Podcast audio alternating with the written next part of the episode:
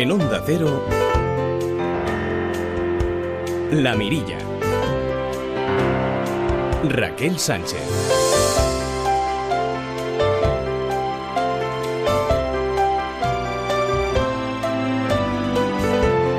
¿Qué tal amigos? Muy buenas tardes, bienvenidos un día más a La Mirilla. La Comunidad de Madrid ha descubierto un lienzo desconocido de Juan de Alfaro, discípulo de Velázquez, y lo han hecho mientras realizaban obras de inventario y restauración con los retablos de la iglesia de las Góngoras. Eh, en Chueca ha sido una grata sorpresa. Eh, ya que solo contaba con una obra catalogada del autor barroco. Es una joya más eh, que recuperan para el patrimonio cultural, una obra de gran formato que se titula La Última Cena. Que además cuenta con la excepcionalidad de estar firmada por su autor, aunque en un primer momento nadie se percató de este hecho al apreciarse mejor la firma de su último restaurador. Sin embargo, hoy me quedo con una imagen triste, desoladora, que es de nuevo los incendios. Incendio forestal en el término municipal de Yeste, en Albacete, que ha quemado hasta el momento mil hectáreas. Han tenido que desalojar a un total de 300 personas de 10 pedanías, un camping y un campamento. tomorrow ain't done. Why? Sabemos si el incendio ha sido provocado, si el incendio ha sido una imprudencia. En todo caso, siempre les invitamos a ser extremadamente prudentes cuando van a un entorno en el que los incendios se pueden producir con nada, con una chispita. Hace mucho calor y algunas localidades eh, de, de, monte, bueno, eh, y algunas cunetas pues no están obviamente del todo limpias como deberían estar. Así que muchísima precaución.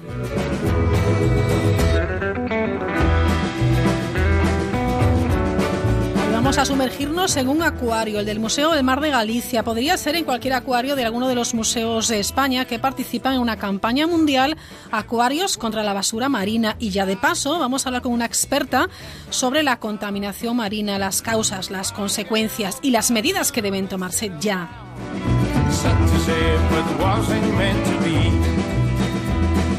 Tendremos también eh, reportaje solidario, les hablaremos de un proyecto Arambe muy chulo. Su protagonista se llama Lucas García.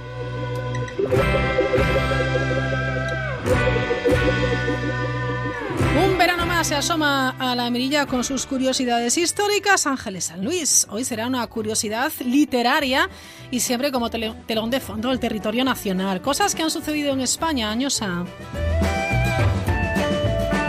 Es viernes, nos visitará de nuevo desde Valencia Jordi Gosalves con su talento, el que ha recogido en los distintos programas, bueno, pues de televisión eh, de varios eh, países, Got Talent. Y les descubriremos la Provenza española. Tenemos la suerte de contar como ayer o jueves y lo haremos todos los jueves y todos los viernes en el último tramo del programa con eh, la agenda muy cuidada, siempre agenda cultural, de nuestro compañero Edu Yáñez. Todo esto y un poquito más hoy en la mirilla hasta las 11, las 10 en Canarias. Programa que arranca, como siempre, con las noticias más curiosas. El pasacalles. One, two,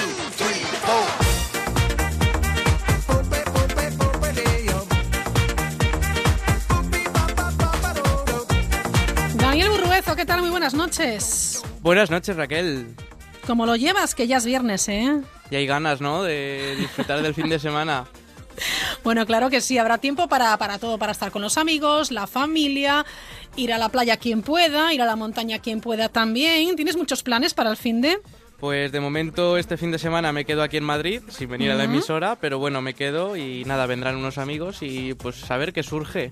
Bueno, bueno, hay un montón de propuestas también en, Madrid que resultan muy interesantes, así que bueno, tú toma nota de aquellas que también podamos aconsejar a nuestros oyentes la próxima semana, ¿eh? que igual nos lanzas un bombazo interesante, ¿vale? Yo encantado.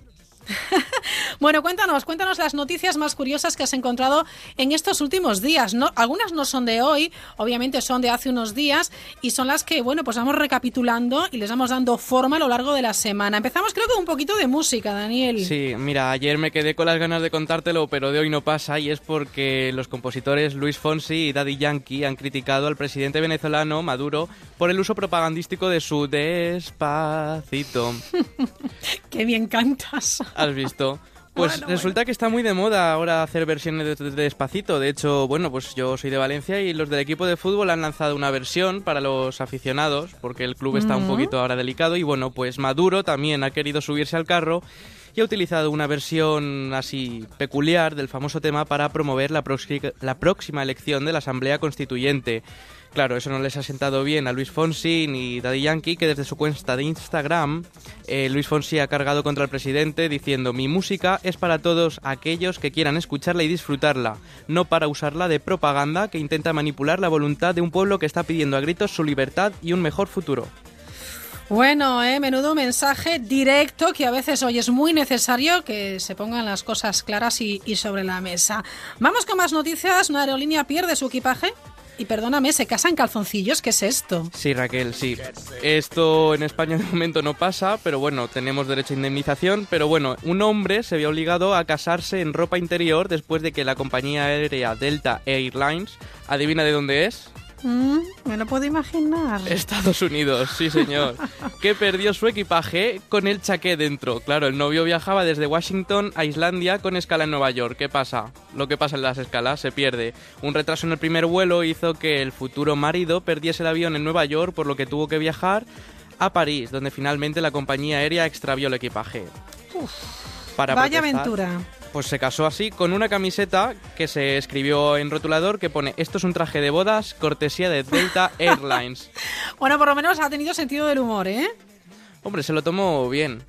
Bueno, bueno, se lo tomó bien. Cuéntanos más cosas, Dani. Pues mira, aquí en Madrid, cerquita, de hecho esta sí que es más reciente porque un hombre está ingresado en el hospital 12 de octubre en calidad de detenido. Y está detenido porque se recupera, está en el hospital recuperándose de las heridas y detenido porque mordió a la policía mientras huía por el centro de la capital. Además, pues se subió a un tren, entró por el- los túneles del metro, o sea vamos que... a ver. O sea, el, el hombre, el, el detenido ahora, le mordió al- a, la gente de la policía local. Exactamente, se ve que no quería que le arrestaran y no se le ocurrió otra cosa mejor que morder al policía. Bueno, hay algún futbolista por ahí que tiene también los dientes muy largos, ¿eh? Bueno, en fin, más cosas. Pues una señora que acude al bosque para esparcir las cenizas, las cenizas perdón, de su marido se pierde y pasa seis días alimentándose a base de hormigas y piñas. La señora pues es una viuda de 71 años y ha sobrevivido perdida en el bosque durante seis días. La mujer se alimentó a base de hormigas y agujas de pino. La señora salió el 18 de julio para, bueno, con su perro de nombre Yoda y se dirigió al Olympic Park de Washington con la intención de esparcir las cenizas de su marido. Cada uno tiene su última voluntad, pero bueno, en este caso, pues abrumada por la emoción del momento, la señora se desorientó y fue incapaz de encontrar el camino de vuelta y allí estuvo durante seis días hasta que fue localizada por el equipo de rescate aéreo. Y tengo que decir que la señora luego en declaraciones dijo que fue gracias a un libro que había leído, para que luego digan que la lectura no es buena. Bueno, fíjate, le salvó la vida ¿eh? leerse este libro y saber qué poder comer durante seis días perdida. Bueno, vamos con una última noticia, Dani. Pues por último te traigo un niño que pierde el diente y la directora del colegio le escribe un vale para el ratoncito Pérez. Ay, qué monada. El pequeño pues acudió al baño a lavar el diente que se le acababa de caer. En su trayecto, la directora del centro, Ana María Méndez, se topó con él y decidió acompañarle. Y menos mal, porque en pleno proceso de lavado, el chiquillo, el niño, golpeó la pieza y acabó en la cañería. El niño propuso que se rompiera el lavabo para poder recuperar el diente, pero la directora, que ahí estuvo ágil, se le Ah, ocurre sí. una idea mejor. Pues, eh, según dijo, dice, le dije que viniera conmigo, que le iba a hacer un vale diciendo que yo había visto el diente. El niño se fue a casa con el, con el diente. Mm. Y nada, pues creemos, no está confirmado, pero creemos que el ratoncito Pérez ya le habrá dejado su regalito. Bueno, está muy bien. Gracias, Dani. No te vayas muy lejos porque eh, después te llamaremos de nuevo para que nos cuentes eh, la historia de, de Lucas en ese proyecto Arambe que parece muy chulo, muy interesante. ¿De acuerdo? Pues ahora nos vemos, Raquel. Muy bien, nueve y cuarto seguimos.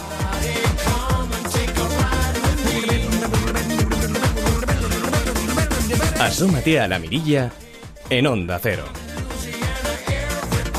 Hoy nos vamos a nos vamos de acuarios y es que el Museo del Mar de Galicia se suma a la campaña como otros lo están haciendo a la campaña mundial Acuarios contra la basura marina. Laura Pérez Vázquez, ¿qué tal? Buenas tardes. Buenas tardes, ¿qué tal? Muy bien, Laura es una de los dos acuaristas del Museo del Mar de, de Galicia en, en Vigo. ¿En qué consiste exactamente tu trabajo, Laura?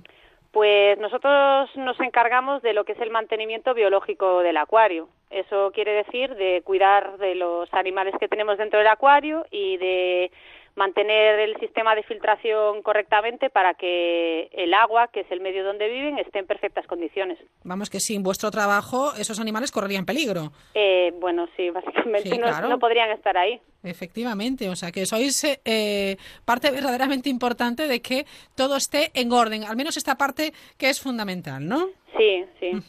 Bueno, Laura, cuéntanos un poquito en qué consiste esta campaña a la que se suma el Museo del Mar de Galicia. Acuarios contra la basura marina, aunque obviamente lo intuimos. Vale, está bien que se intuya. Pues eh, es una campaña promovida por las Naciones Unidas que se ha- está también implicada la Comisión Europea y es una campaña de concienciación para que la gente entienda el problema enorme que tenemos en este momento de las cantidades ingentes de basura que tenemos en nuestros océanos.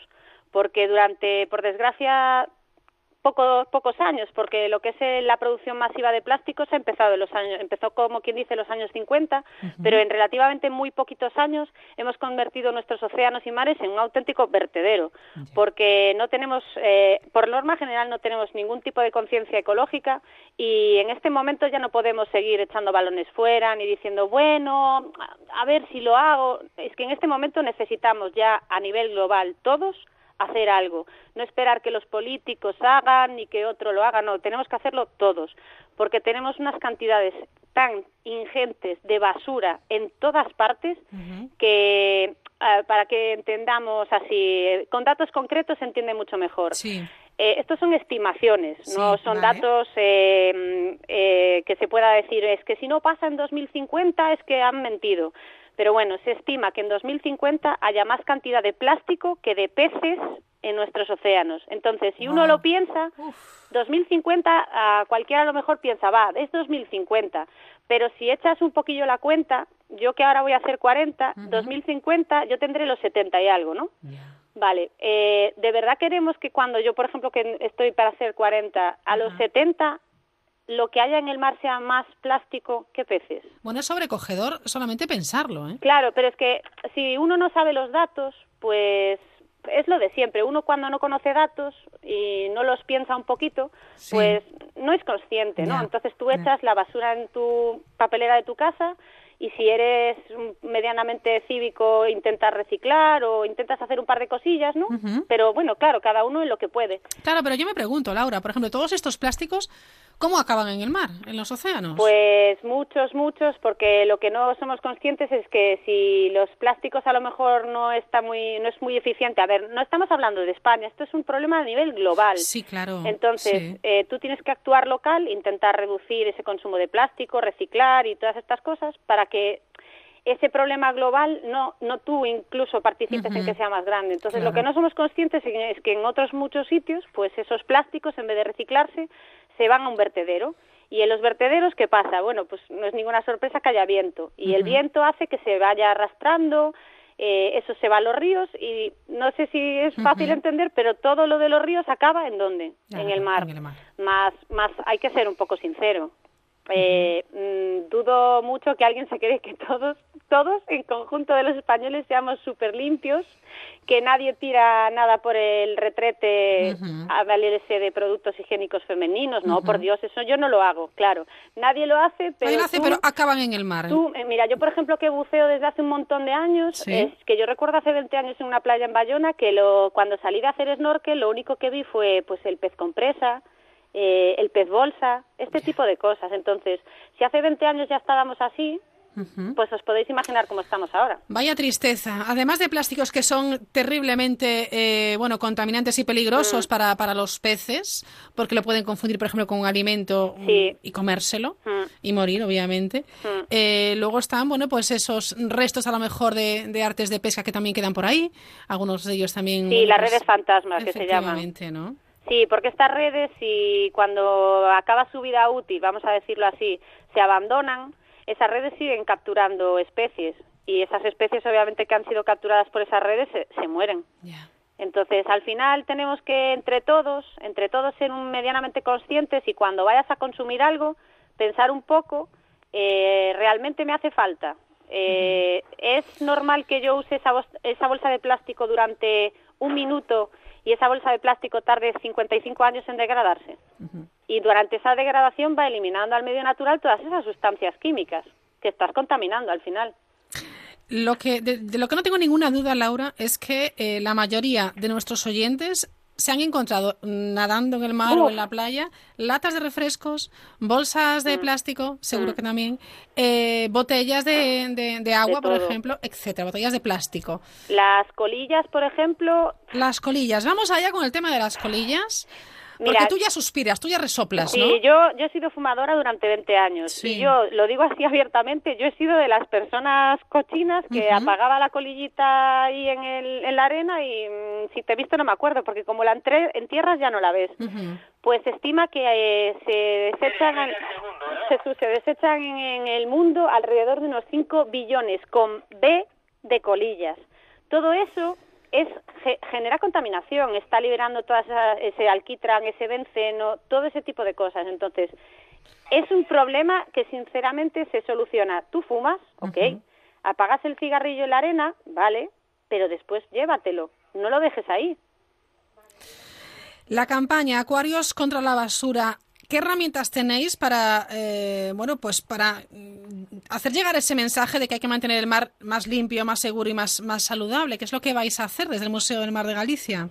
Pues eh, hemos eh, preparado un acuario de los que teníamos en exposición, hemos cambiado lo que teníamos y hemos preparado un acuario que se le puede llamar como la pandilla basurilla, en el que hemos metido las 10 especies, entiéndase especies, ¿no? Las 10 especies más representativas de basura que hay en nuestros mares. Qué impactante. ¿eh? Entonces, además, la Comisión Europea obviamente nos ha mandado los carteles donde se explican bastantes, bastantes cosillas así bastante curiosas, con datos bastante impactantes sobre nuestra, nuestra, lo que generamos eh, a nivel mundial de basura. Y entonces nosotros hemos preparado ese acuario con esos carteles. además, los guías del museo, cuando hagan las visitas al acuario, explicarán un poco el tema de, mm, de, esta campaña para que la gente entienda, oye, mira, que no simplemente vea un acuario con basura y no entienda el porqué de ese acuario con basura. Y después, a lo largo de los meses que dura esta campaña, iremos poniendo en redes sociales también enlaces eh, de artículos de prensa que pues que van saliendo en otros muchos sitios, pero que sinceramente con tanta información que hay, pues todo esto se pierde. Entonces lo, lo iremos enlazando en redes sociales, artículos interesantes, pues eso, pues con, por ejemplo, para que la gente entienda el problema de las pajitas de refresco.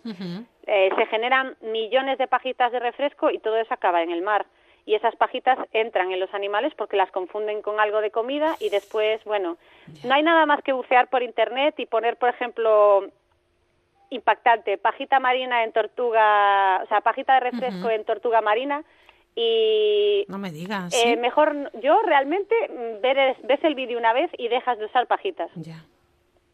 Ya nos lo podemos imaginar, pero desde luego a veces necesitamos esa imagen impactante para lo que decías al inicio, ser conscientes y, bueno, desarrollar esa conciencia ecológica. Esta campaña mundial, repito, Acuarios contra la basura marina, participan más de 60 acuarios, nueve de ellos eh, de España, de 25 países de, todo el mundo y a ver si se van sumando cada vez más. A mí me gustaría también, Laura, que, la gente que está en la playa navegando y que, bueno, en fin, la, gente que tiene un poco de conciencia ecológica, que yo espero que cada vez sean más, den ejemplo eh, y que incluso llamen la atención a aquel que tiene al lado y comete, bueno, pues una una irregularidad, por decirlo de alguna manera. Si yo estoy en la playa, veo al de al lado que hace eso con la colilla, de buenas maneras le diré, oiga, que es mejor que esa colilla que va a contaminar, etcétera, etcétera, etcétera. Sí, claro, ese tipo de cosas se pueden hacer. Yo no, yo la yo le he hecho alguna vez de ver a alguien que tira algo por la calle y darle en el hombro y decirle, perdona, mira, se te cayó. Sí. Pero bueno, eso... Sí, son pequeños gestos. Sí, yo ¿eh? entiendo que esos gestos a veces conllevan ciertos peligros. Pero bueno, ahí está la conciencia de cada uno. Entonces yo intento en mi vida... O sea, yo lo que quiero decir, Laura, es que la gente sepa que eso está mal. y, aunque, y, aunque, sea por vergüenza, que no lo haga. Ya, ya, no, sí, eso está claro. Y después en el ámbito doméstico de cada uno, pues es muy, es muy, muy, muy complicado realmente no usar nada de plástico pero intentar por lo menos reducirlo. Entonces, bueno, hacer ciertos cambios en, en los usos de lo que de lo que estás usando normalmente en el en tu casa. A, todos se nos ocurre alguna manera de, de, hacerlo, ¿eh? seguro, seguro. Sobre todo mm. reducir el consumo de plásticos, eso sería lo fundamental y además eso reutilizarlos y reciclarlos.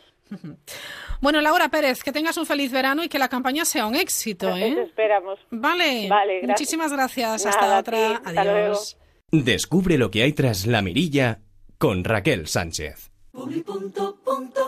Vaya siempre por delante con Angel Driver, el mejor avisador de radares del mundo, el Correcaminos. Véalo en el otro día jugando al tenis me dio un tirón. Si practicas deporte, toma Flexium, porque Flexium cuida tus huesos y músculos dando flexibilidad a las articulaciones y aliviando el dolor. Deporte sí, pero tomando Flexium, de Pharma OTC. En Vision Lab, elige tu marca al mejor precio. ray con cristales graduados por tan solo 129 euros, Bogue por 99 euros y Armani y Carrera y Polo solo en Vision Lab. Consulta condiciones.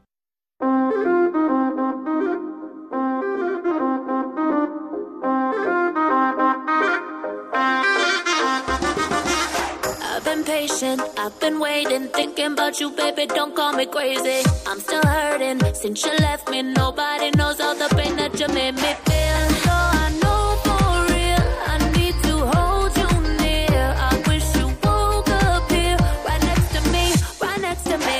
And though I know for real. Las 21 y 27, las eh, 8 y 27 en las Islas Canarias. Belén Rubio, ¿qué tal? Buenas tardes. Hola Belén. Belén Rubio. Sí, hola, buenas tardes. Hola, buenas tardes, buenas noches. Bueno, eh, Belén, de la Facultad de Ciencias del Mar de la Universidad de Vigo, decana, si no me equivoco, Belén. Sí, efectivamente. Bueno, hablamos de la contaminación eh, marina, hemos charlado un ratito con una responsable del Acuario del Museo del Mar de, Galicia, que es uno de los museos que en España se han sumado a esa campaña mundial Acuarios contra la basura. Y va, bueno, pues eh, en uno de los acuarios hacer, ella le llamaba la pandilla basura, para que de una manera muy impactante y muy visual los eh, visitantes comprueben la cantidad, permíteme Belén que lo diga así, de porquería que podemos encontrar en el mar. Efectivamente, gran cantidad de basura y de porquería que podemos encontrar a diario en nuestros mares y en nuestros océanos. ¿Cómo es posible que hoy en día, teniendo la información que tenemos, la educación, presumo yo que tenemos, todavía nuestros océanos, nuestros mares sigan tan contaminados? Bueno, eh, somos una población muy creciente, demasiadas personas y, utilizamos muchísimas cosas, ¿no? Eh, podríamos empezar por definir verdaderamente qué es la contaminación marina, ¿no? Eh, o cómo la definen, ¿no? El grupo de, expertos de aspectos científicos de la protección ambiental marina consideran la contaminación como la introducción por el hombre, ya sea directa o indirectamente, de cualquier tipo de sustancias, residuos, desechos, energías, ¿eh? otros materiales, y que eso pues da como resultado efectos perjudiciales que pueden causar daño a los recursos vivos y a los ecosistemas marinos, peligros para la salud humana, entorpecer las actividades marítimas, incluida por ejemplo la pesca u otros usos legítimos del mar, deteriorar la calidad del agua del mar en lo que se refiere a su utilización y también pues menoscabar las posibilidades de esparcimiento que tenemos los propios humanos. Entonces, el tipo de contaminantes y la variedad de contaminantes que existe es inmensa, ¿no? Son pues microorganismos, materia orgánica, petróleo, nutrientes, hidrocarburos, eh, compuestos orgánicos sintéticos que utilizamos a diario, pues los PCBs, los DDTs, los TBTs, metales, las famosas basuras marinas. Entre las basuras marinas, pues eh, el vidrio, el papel, el cartón, el metal, la tela, yo qué sé, madera, restos de cigarrillos, bueno, infinidad de cosas y de ellas el plástico, los plásticos, representan el 80% de las basuras marinas.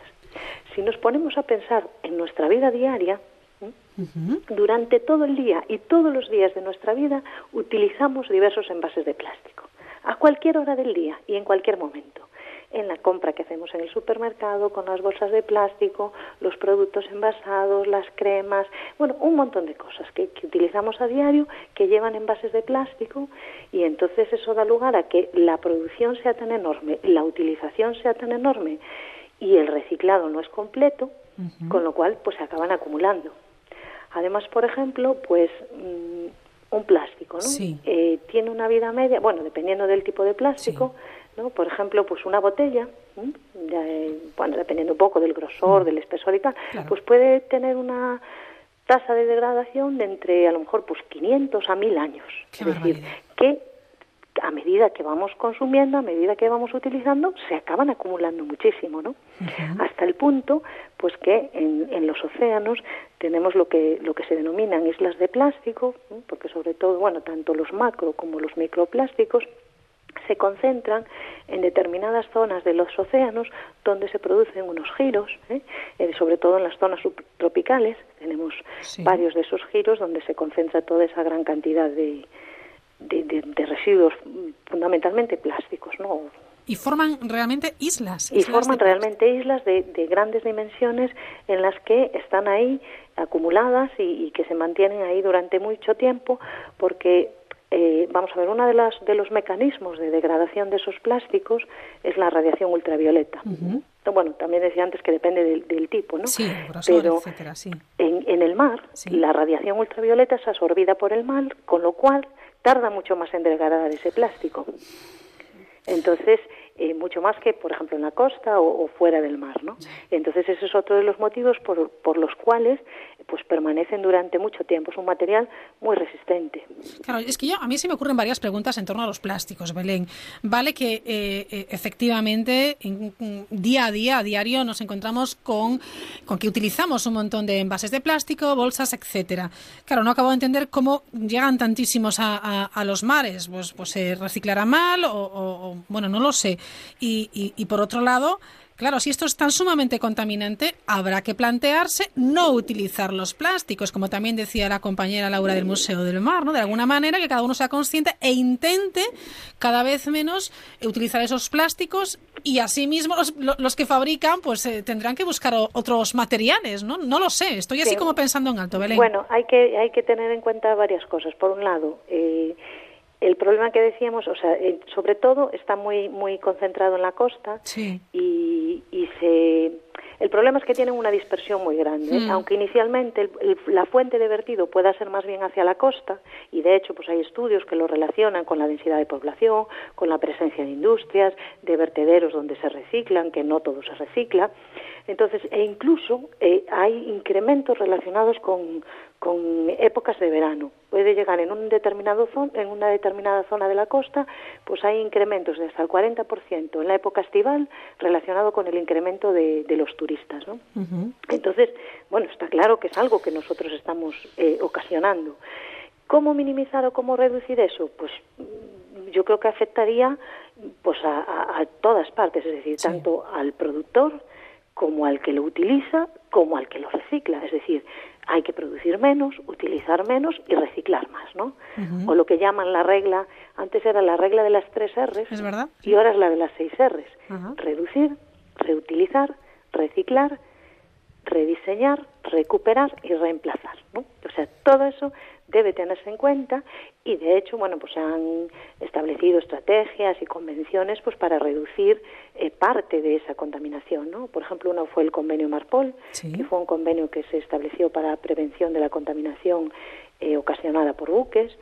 Eh, hay otros tipos de proyectos. Nosotros por ejemplo bueno, yo estuve, tuvimos una exposición de un proyecto que llevaba, fue financiado por la Secretaría General del Mar ¿Sí? y, estaba supervisado por el CETMAR, el Centro Tecnológico del Mar de Vigo, y era un proyecto que se titulaba Nada por la Borda. Entonces ahí eh, el proyecto consistía en que eh, los barcos de bajura y de arrastre del litoral que tenían su base en el puerto de Marín, lo que hacían era que con las capturas y con los arrastres, pues iban recogiendo todos los residuos que se encontraban. Y al llegar a, a puerto de Marín, pues había unos contenedores donde iban destinando y clasificando. Pues en un solo año sacaron más de 23 toneladas de residuos. Qué barbaridad. Sí, es una barbaridad. La verdad que sí. Entonces eso, pues plásticos, envases, eh, redes, aparejos de pesca, artes de pesca, bueno, miles de cosas, ¿no? Bueno, si ya paseando por la playa eh, aquí en Galicia, a veces en invierno, cuando hay esas mareas tan, tan vivas y, y hay temporal, de repente aparece en la, en la arena, en la playa, hasta electrodomésticos. Sí, sí, sí. Pero ¿cómo es posible? O sea, la verdad es que necesitamos una, una dosis de concienciación inmensa, ¿no? Porque eh, bueno, es terrible, ¿no? Que, bueno, las, las consecuencias, mm, mm, lo decías al inicio cuando, eh, bueno, pues eh, definías que es contaminación eh, marina, porque realmente, eh, bueno, es que nos afecta de manera directa.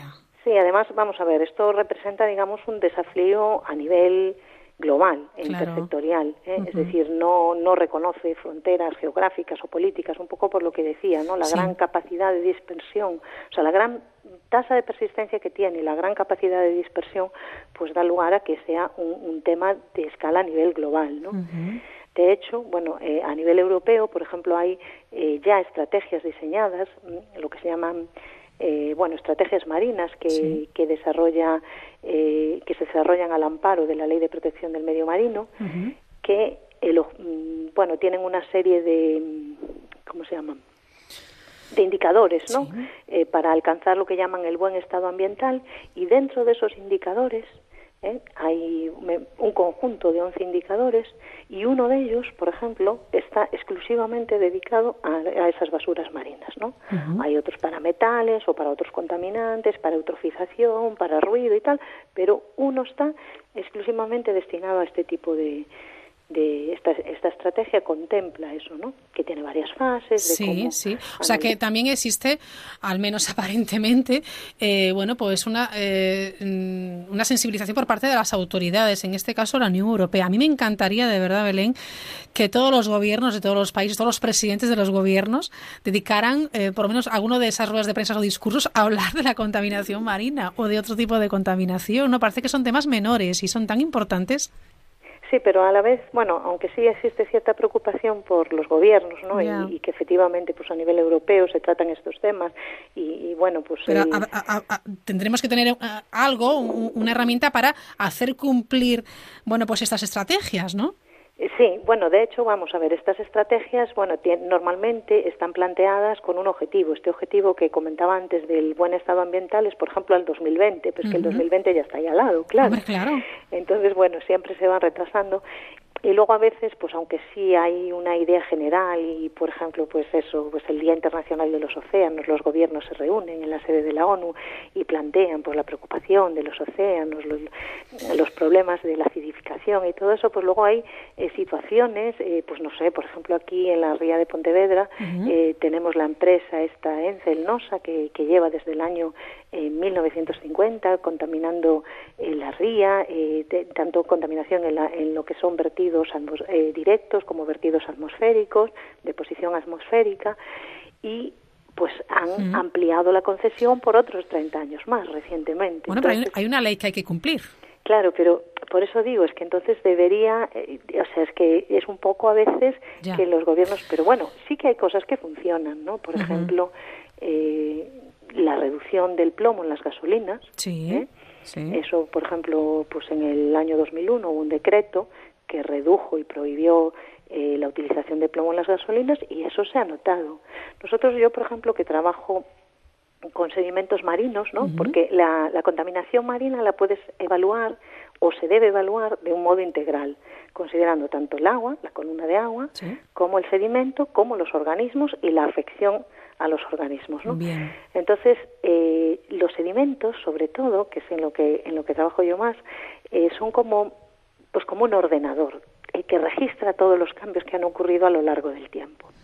Entonces nosotros podemos ver eh, pues en los sedimentos vemos pues desde cuando se produjo la prohibición de plomo o por ejemplo pues cerca de Vigo cerca de pues vemos desde la somos capaces de detectar cuando se inauguró el aeropuerto cuando empezó a funcionar la Citroën y un montón de cosas. Tenemos todo perfectamente registrado y delimitado. qué, interesante. Me parece muy interesante con los cambios que han ocurrido y que ha habido pues a lo largo del tiempo. ¿no? Bueno, de seguir así, Belén Rubio, ¿qué nos espera? ¿Qué le espera a nuestros mares?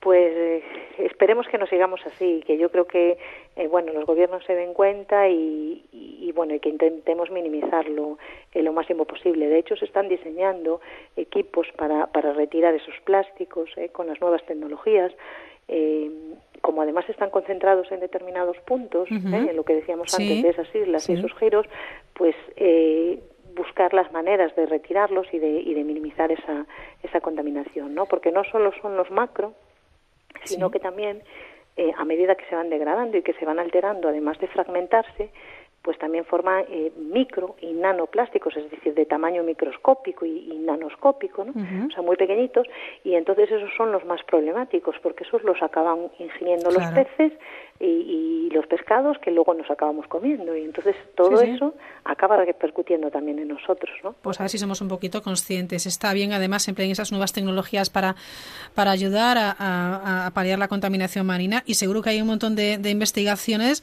eh, sobre nuevos materiales que quizás puedan ir sustituyendo ya, pues por ejemplo, los plásticos, ¿no? Sí, y bueno, también hay normativas, por ejemplo, eh, hubo una de, también de la Unión Europea que, que potenciaba la estas bolsas de plástico más ligeras que ya se empezaron a implantar en muchos sitios, esas se degradan mucho más fácilmente.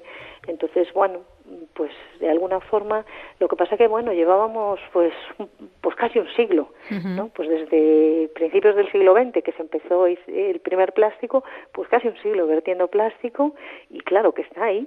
Y mucho de ese que se ha ido vertiendo permanece, o sea, no se ha degradado. Entonces, claro, es un efecto acumulativo exponencial, ¿no? Eh, como desde la revolución industrial, ¿no? Entonces esperemos que la revolución tecnológica sea mucho más rápida de lo que ha sido la revolución industrial y que entonces podamos minimizar ese impacto. Esa revolución tecnológica que tenemos que emplearla para el bien. Exactamente. Sin duda. Belén Rubio, decana de la Facultad de Ciencias del Mar de la Universidad de Vigo, gracias por atendernos en directo y feliz verano. Muchísimas gracias, igualmente. Hasta luego. Hasta luego. En Onda Cero, La Mirilla, Raquel Sánchez.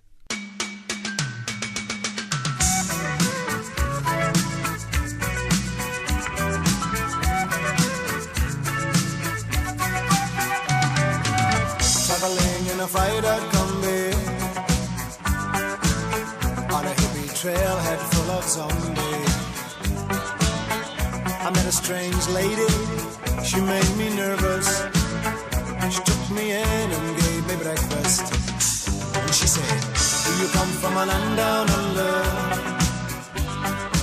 Cambiamos de, de, medio, dejamos el marino y pisamos tierra firme para hablarles de un proyecto muy chulo. Vamos a hablar de un recorrido en bicicleta muy interesante y no es el Tour de Francia que terminó, como saben, hace unos días. Hablamos del trayecto que está haciendo Lucas García desde Suecia hasta España y lo hace por una buena causa como es eh, recaudar fondos para los niños huérfanos por el ébola en África. Nuestro compañero de nuevo Daniel Burruezo ha hablado con Lucas y su hermano Juan que decidieron llevar a cabo esta increíble iniciativa.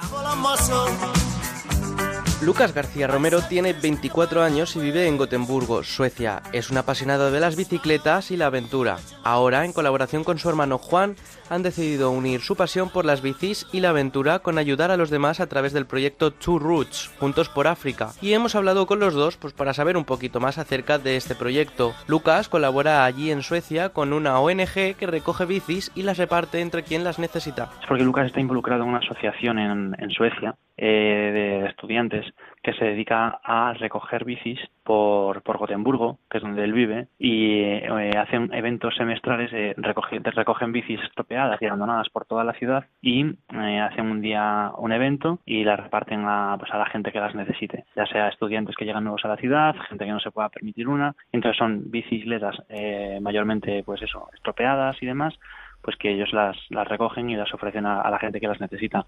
Ahora Lucas está colaborando con Arambé, que es un proyecto internacional de solidaridad que promueve iniciativas de educación en África a través de proyectos de desarrollo en el área subsahariana y de actividades de sensibilización en el resto del mundo, difundiendo los valores, las cualidades y las posibilidades de futuro del continente africano. Eh, descubrimos que había este proyecto de la, de la ONG Arambé, que es un proyecto de apadrinamiento de, digamos, de 80 niños que se han quedado huérfanos por causa del, del ébola y que, bueno que han sido recogidos y, ahora mismo se les está dando pues eh, se les está dando casas y se les está dando eh, educación allí en Sierra Leona. True Roots nace como un viaje a sus raíces y también a lo más profundo de la sociedad, a los que más lo necesitan, y el concepto lo tienen muy claro tanto Lucas como Juan. Digamos que hay como dos vertientes. Una es yo viajando hacia mi casa, mi familia, mi país, eh, mis raíces, por decirlo así, y la otra es yo viajando hacia las raíces de los más necesitados en África, que en este caso son los niños, que son los que más eh, desprevenidos están. Entonces, para hablar más de las raíces de este proyecto, pues mm, eh, nosotros utilizamos eh, y llegamos al nombre de Two Roots, roots raíz en, inglés, porque es un viaje de Lucas a, sus raíces, a las raíces, a su país, pero también un viaje mm, de Lucas y todo el que le quiere acompañar a las raíces de la sociedad.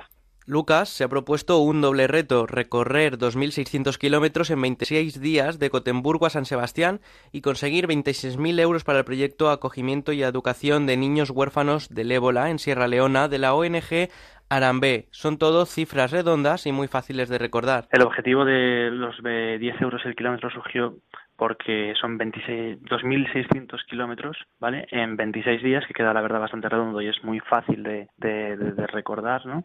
A 100 kilómetros el día. Pero también porque, porque bueno, es a la, a la ONG Arambe eh, es el importe de 26.000 euros el que, el que le hace falta para completar la financiación de este proyecto en, en, en particular. Entonces cuadraba todo perfecto. 26 días 2.600 kilómetros y 26.000 euros. La ONG pretende mantener a los 80 huérfanos durante dos años, además de darles acceso a la educación y formación para que puedan seguir con la formación escolar, además de lograr la autonomía personal de cada niño y su reinserción social. Cuesta decidirse hacer un proyecto así, tan largo y tan costoso, y queríamos saber cómo surgió la idea. siempre que le comentaba a mis padres el tema de voy a viajar en bici, por ejemplo, en Taiwán fue solo, los otros dos fueron acompañados. Pero cuando era solo, siempre les daba mucho respeto de decir, joder, tal, si te pasa algo, y si no sé qué, y si no sé cuánto, pues, eh, y siempre estaban como un poco en contra. Y yo creo que eh, teniendo la idea esta, eso les, les ha hecho como, en vez de ir en contra, apoyar. La idea surgió básicamente porque, no sé si es mi padre, mi hermano, el que colabora. Bueno, uno de los dos, la verdad, está metido en, eh, en Arambé. Entonces eh, colabora con Arambé y, pues diferentes proyectos o, diferentes cosas que tienen que hacer, eh, pues les ayudan a, pues, a conseguir fondos o a eh, cenas benéficas o vamos, lo que haga falta, por decirlo así. Es un proyecto que requiere tiempo y sacrificio y hay que tener un porqué para el viaje. Él lleva en Suecia viviendo ahora mismo casi dos años, dos años y, poco. Está realizando allí un máster. Tenía la idea de hacerse este viaje desde Suecia hasta España en 26 días. Tampoco tiene más tiempo de, vacaciones. Y entonces también de forma, de forma solitaria. Hablando con, con conmigo, con mi padre, pues eh, teníamos que darle un poco más de sentido a este viaje y no hacerlo simplemente pues el viajar por simplemente descubrir nuevas eh, nuevas culturas o pasar por nuevos sitios o por, o por amor a la bicicleta, sino que había que darle un trasfondo un poco más eh, altruista eh, eh, y que a Lucas también eso le, aportase, ¿no? El hecho de hacer algo también por los demás. Y un viaje tan largo no debe ser fácil y hemos hablado con Lucas para que nos cuente cómo está siendo el viaje. Pues nada, básicamente lo que llevo de viaje son... Hoy es el octavo, noveno día, ya perdí un poco la cuenta, la verdad. Y nada, llevamos, llevo casi 1.100 kilómetros, o sea que dentro de lo que tenía de plan, eh, muy bien porque había planeado pues, sus 100 kilómetros cada día y estoy haciendo un poquito más, así que eso me da un poquito de margen para si tengo algún imprevisto o si algún día no me veo con ganas y que tengo que hacer menos y lo mismo ocurre con, eh, con las etapas, las etapas 100 kilómetros, yo sin problema los hago, de hecho muchos días 100 kilómetros acabo pues a las 3 o 4 de la tarde, y sin ningún problema. Luego otros días que hago más, pues un poquito más tarde y tal. Hoy con que llego a Ámsterdam, ahora estoy a 60 kilómetros de Ámsterdam o algo así. Y llegaré allí pues a las 5 o a las 6 de la tarde. Y nada, el viaje por ahora bien y yo contento. Y el tema de las naciones cada vez va un poquito más, pero bueno, hay que, hay que seguir dándole más caña.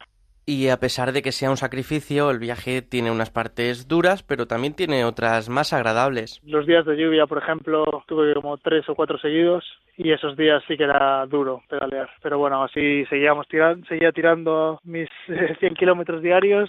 Es una experiencia del viaje. Es un sacrificio, eso está claro, pero también te, para mí la bicicleta es la manera más, o sea, la mejor manera de viajar, por decirlo así porque tú caminando vas demasiado despacio y en coche no te metes suficiente en eh, pues en los sitios donde pasas, en el ambiente eh, pues local de cada sitio. Mientras tanto en bicicleta sí que vas viendo todo mucho más y te da la oportunidad de meterte más en, lo que es eh, los sitios que visitas o los sitios por donde pasas. El viaje de Lucas se puede seguir por distintos medios, así como ayudar con donativos, y Juan nos ha contado cómo podemos ayudar. Bueno, para seguir el viaje que está haciendo Lucas desde Suecia hasta España, eh, tenemos varias plataformas en las que estamos eh, generando contenido, entre ellas eh, Facebook e Instagram. En Instagram, buscando el nombre de Lucas García Romero y también con el nombre del proyecto, que es Two Roots. En Facebook también tenemos una página donde también creamos contenido un poco diferente al de, al de Instagram, que, que, se llama Two Roots Juntos por África. Y luego también tenemos una página de crowdfunding en Miclano de Arena, donde buscando el nombre de la ONG, que es Arambe, ya sale automáticamente el, proyecto Arambe o el nombre de Lucas o, el nombre del proyecto que se llama Two Roots. Pues solo nos queda recordar eso, el Instagram que es Two Roots Project, el Twitter de Arambe, el Facebook de Lucas, también se puede seguir en la web de Arambe y para donar está la página de crowdfunding que es migranodearena.com. Tanto el Instagram como el blog serán vehículos a través de los cuales se podrá seguir el viaje día a día. Además, en Instagram será un breve balance de la jornada mediante un vídeo o foto representativa de la jornada. Ahora en el blog ya pues lo podremos ver con más detalle y con anécdotas, impresiones y también podremos ver cómo van las donaciones al proyecto. Pues seguiremos muy de cerca este, esta aventura solidaria. Quedan nueve, yo diría ocho ya, minutos para las diez. Para participar en la mirilla, la mirilla arroba onda. Oye, amor, he llamado a Securitas Direct para que nos pongan esta tarde una alarma. ¿Y eso? Pues porque acuérdate del año pasado cuando robaron a varios vecinos mientras estábamos de vacaciones y nosotros sin saber si también nos habían robado. Este verano quiero unas vacaciones tranquilitas. Este verano protege tu hogar con la alarma de Securitas Direct con detección anticipada. Llama ahora al 945 45 45 o calcula online en securitasdirect.es. La Mirilla. Onda Cero. Un año más, Ángeles San Luis, nuestra compañera de Onda Cero, Santiago de Compostela, con su sección ¿Sabías qué? Nos desvela algunas curiosidades históricas, hoy curiosidades literarias. Ángeles, buenas noches. Hola, muy buenas. Vamos a hablar de una enemistad que en su día hizo correr ríos de tinta. Una enemistad de la cual España fue el telón de fondo. Sí, fuimos el telón de fondo de una de las enemistades más famosas, más controvertidas de la literatura del siglo XX. Ya sabemos que durante la primera mitad de ese siglo, del siglo pasado, nuestro país se convirtió en el destino perfecto para aquellos escritores que buscaban aventura y exotismo. Por eso venían a España, sobre todo al sur de España. Pues bien, España marcó a toda una generación de escritores, sobre todo, sobre todo estadounidenses.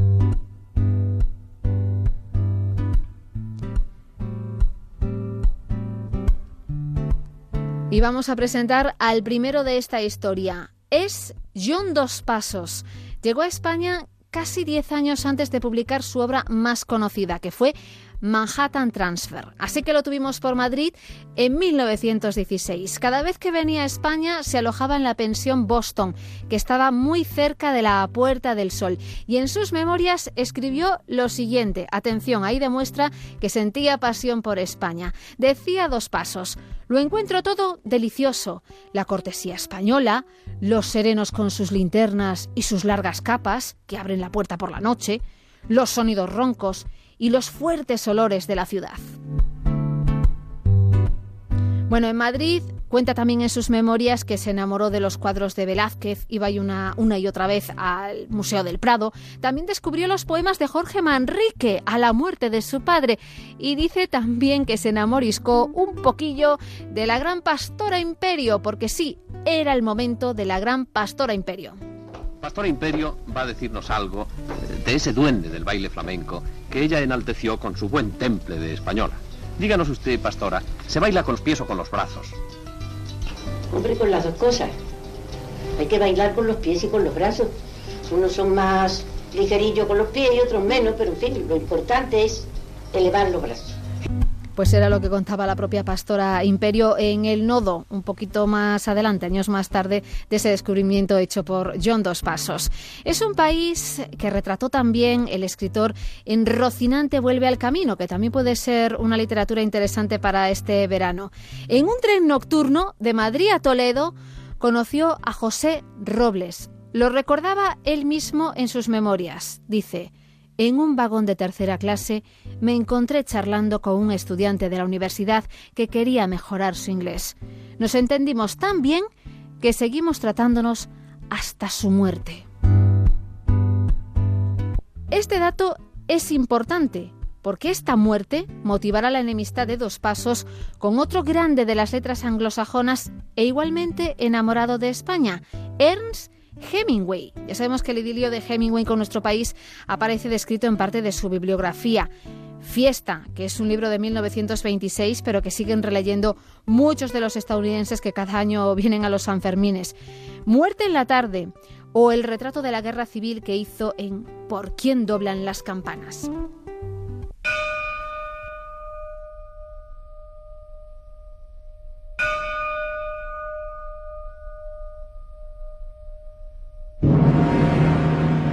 Precisamente nuestros dos personajes protagonistas, ya amigos desde hace años, recalaron en España en plena guerra civil. 1937, Hemingway y Dos Pasos participan en la grabación de un documental, The Spanish Earth, Tierra Española. Es una descripción de la guerra civil española vista desde el bando republicano. Este es un extracto. El narrador es el mismo Hemingway. Esta es su voz. The most famous woman in Spain today is speaking. They call her la pasionaria.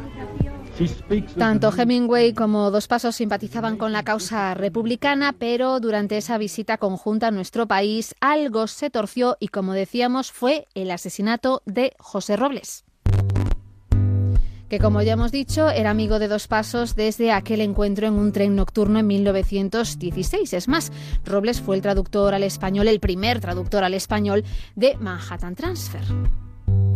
¿Y quién era este hombre? Bueno, pues José Robles Pazos. De él sabemos que nació en Santiago de Compostela, pero creció en Madrid. Era de cuna aristocrática, pero simpatizaba con el comunismo.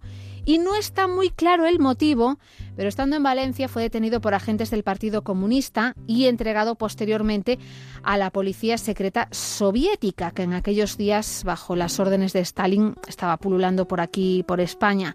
José Robles fue asesinado bajo la acusación de ser un espía fascista. Poco se sabe porque la verdad es que no ha quedado constancia por escrito de su detención y de su muerte. Bueno, lo cierto es que Dos Pasos ni por un momento creyó que su amigo fuese un espía del bando nacional y quedó muy consternado por su muerte, tanto que tomó distancia con la guerra civil española. Su compromiso con ella terminó ahí y al final también su amistad con Hemingway, porque este, Ernst Hemingway, que tenía así como mucho carácter, justificó el asesinato. Se cuenta que dijo aquello de que había sido lo correcto para la causa. Y así terminó una amistad que ya llevaba, la verdad es que años deteriorándose, porque dicen que ser amigo de Hemingway, la verdad es que no era nada fácil. Es una historia de la que podemos saber más leyendo los libros de Ignacio Martínez de Pisón y de Stephen Koch, que también puede ser una alternativa para el verano.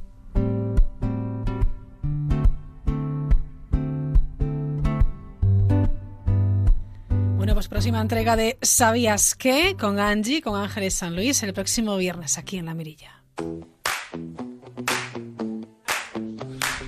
Oh.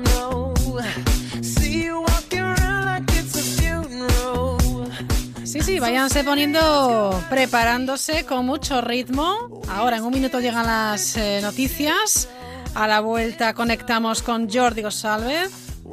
Segunda entrega de esos talentos que han encontrado distintos concursos de, bueno, pues de cantantes. También descubriremos dónde está la Provenza española. Las noticias en cinco minutos volvemos aquí a la mirilla.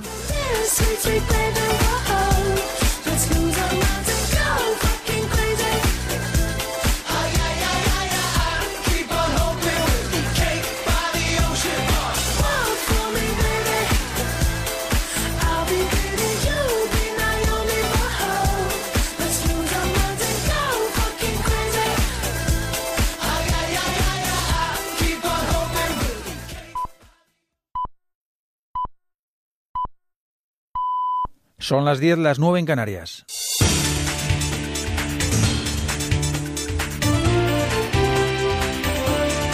Noticias en Onda Cero.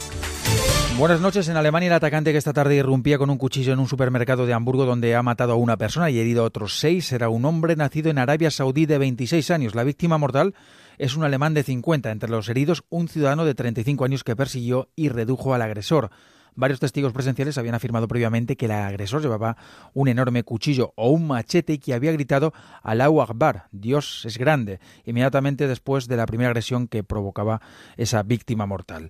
El presidente de Corea del Sur, Moon Jae-in, plantea acordar inmediatamente con Estados Unidos el despliegue de unidades adicionales de defensa antimisiles. Seúl también quiere que el Consejo de Seguridad de Naciones Unidas discuta nuevas y más fuertes sanciones contra el norte. Todo después de confirmarse el lanzamiento por parte de Pyongyang de un misil de largo alcance que tras recorrer mil kilómetros caía a 230 de la costa de Japón. Yoshihide Suga es el ministro portavoz del gobierno nipón. Un misil balístico fue lanzado desde el centro de Corea del Norte. Voló alrededor de 45 minutos y cayó dentro de la zona económica exclusiva de Japón. Por el momento, no hay informe de daños en los aviones y buques que navegan en la zona. Y en Venezuela la oposición comienza ahora a manifestarse desafiando la prohibición de Nicolás Maduro.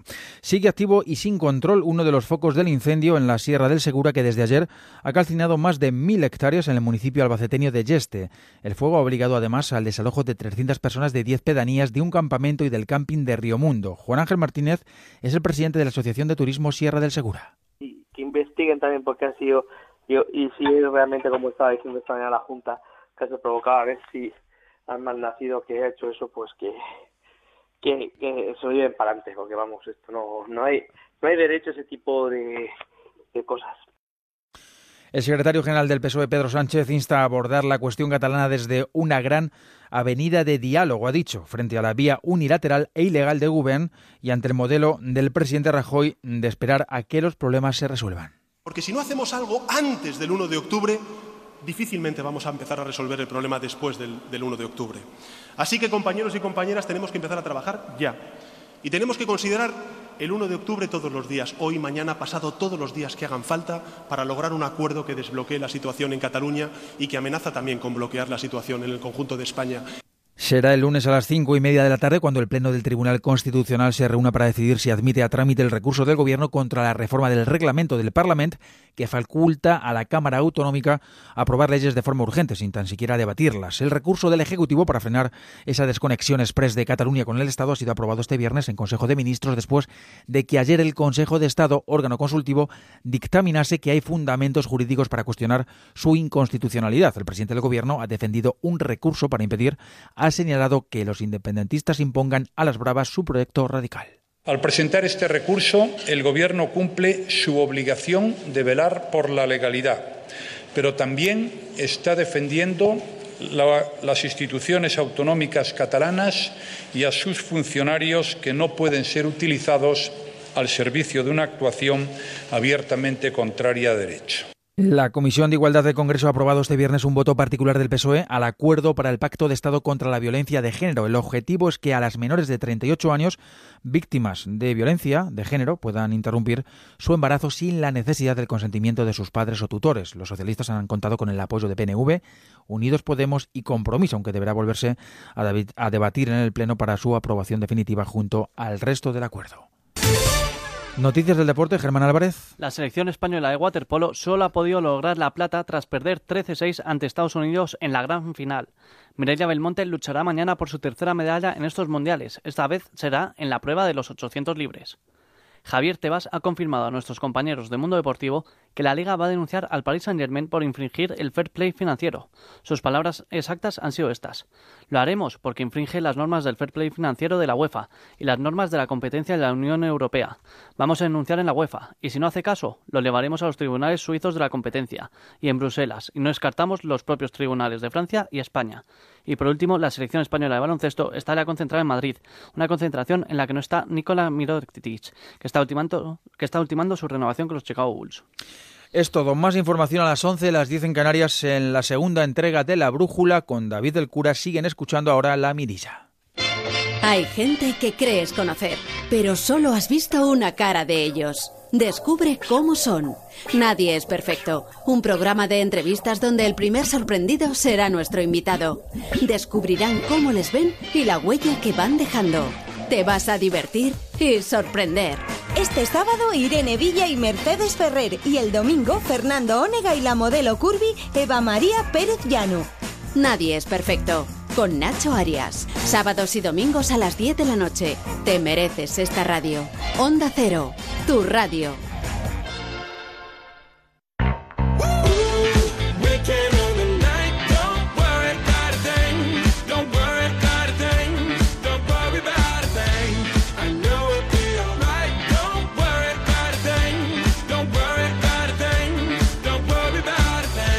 La Mirilla. Onda Cero.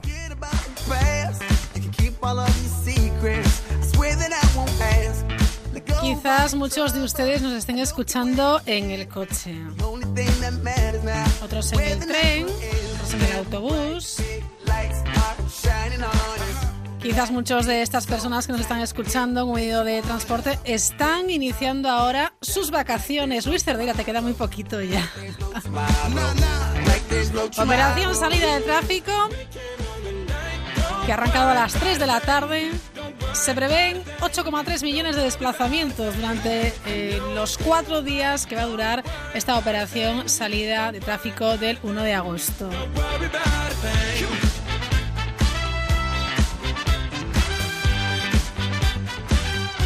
Mucha paciencia, mucha precaución, no tengan prisa.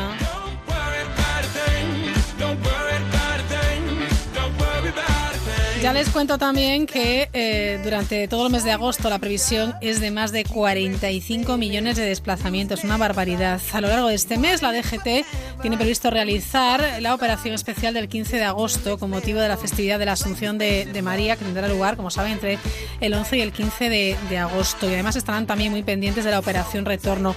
Habrá pues, más vigilancia y, sobre todo, lo dicho, que está en, en sus manos casi siempre, otras veces lamentablemente no, llegar sanos y salvos. Bueno, un saludo a todas aquellas personas que ahora mismo están en el coche. Espero que no se cuenten muchos atascos. Nuevo gesto del Papa Francisco que dedica la moneda conmemorativa de su quinto aniversario a los refugiados. Esta moneda, que eh, conmemora los cinco años de pontificado del Papa Francisco, eh, bueno, pues tiene una imagen en relieve y una inscripción que recuerda el drama de los refugiados que huyen de sus países para evitar la guerra o la pobreza. Se trata de una cita evangélica eh, extraída del capítulo 25 del Evangelio de San Mateo y que dice, fui forastero y me acogiste. Está grabada en eh, la pieza en latín junto con las señas de la conmemoración. Es un nuevo gesto del Papa Francisco, en esta ocasión, bueno, pues acordándose, como no puede ser de otra manera, del drama de los refugiados.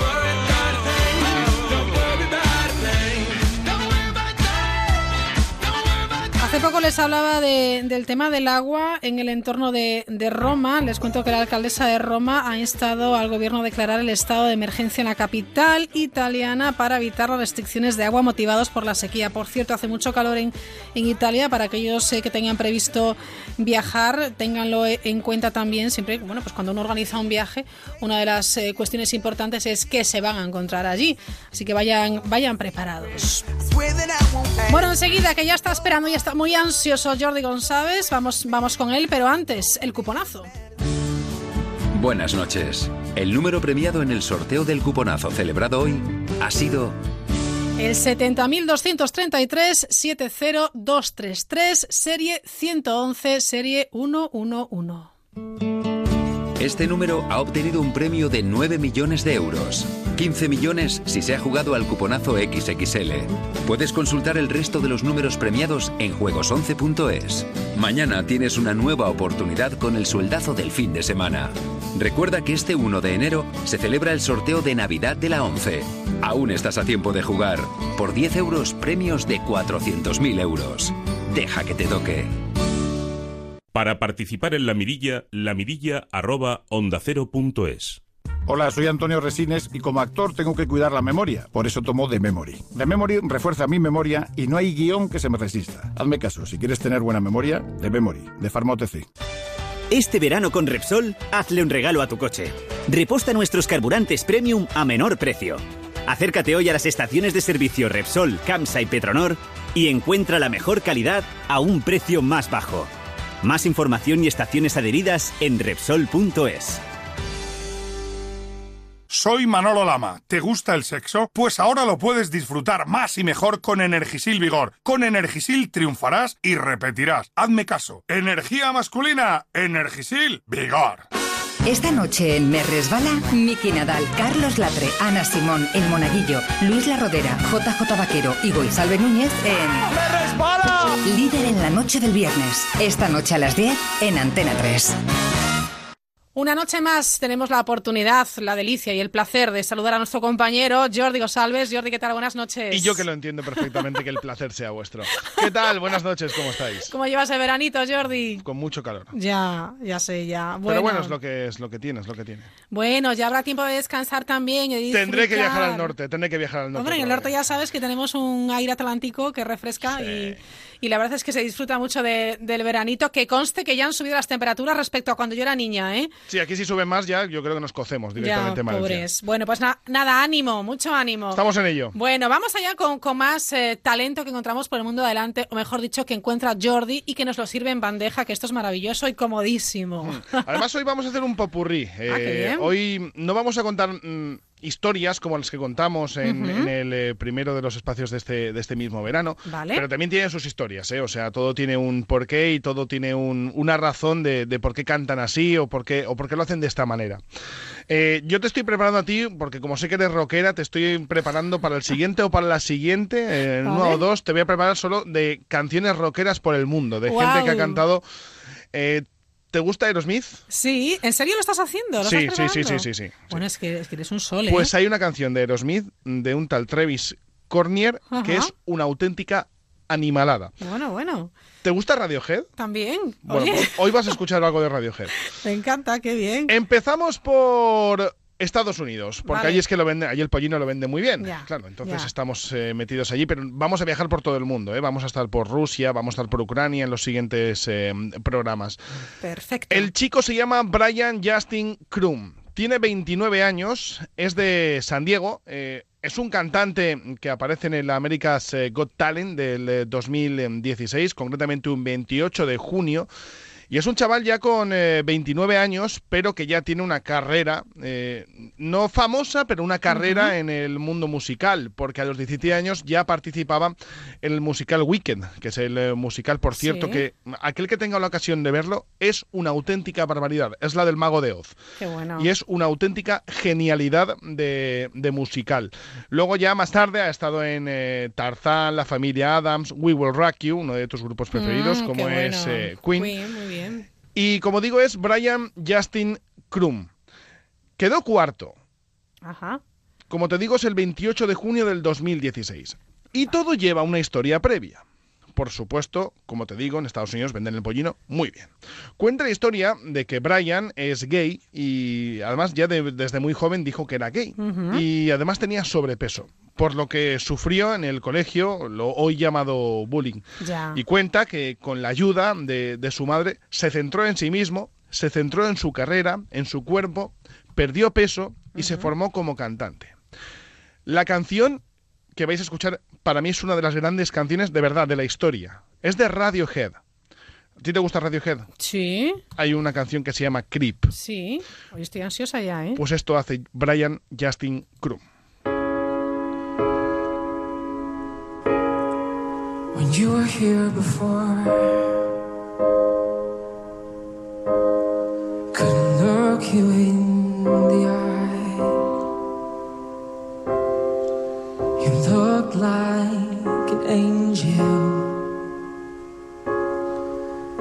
skin makes me cry. You float like a feather in a beautiful world. You're so very special. I wish I was special,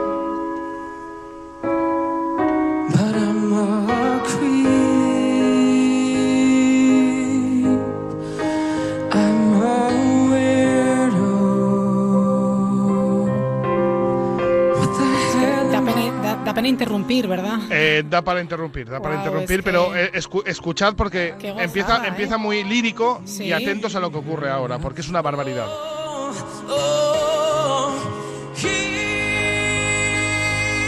He's running out. He's run.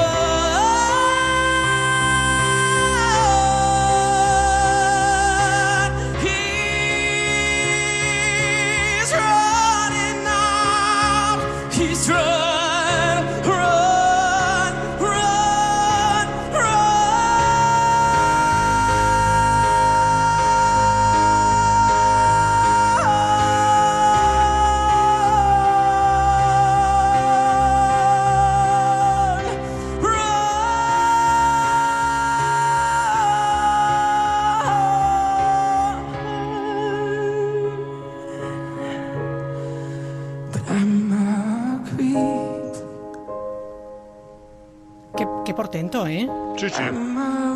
Qué voz. ¿Cómo llega?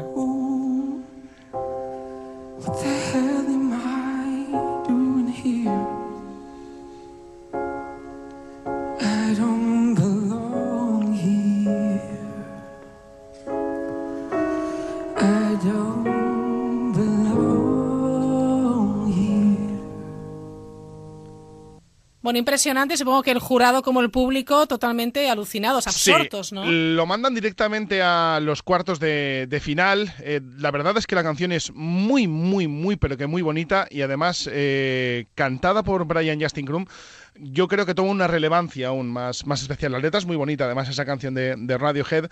Que por cierto, eh, para aquellos que lo están escuchando y les, les, les pica un poco el gusanillo, hay una versión de Creep de Radiohead en una radio estadounidense de un homeless ¿Ah, sí? que es una auténtica gozada también. Además con la voz muy rota, y hay vídeo de ello. Yo recomiendo también que busquen Radiohead Creep Homeless en, Vale, en YouTube y lo encontrarán.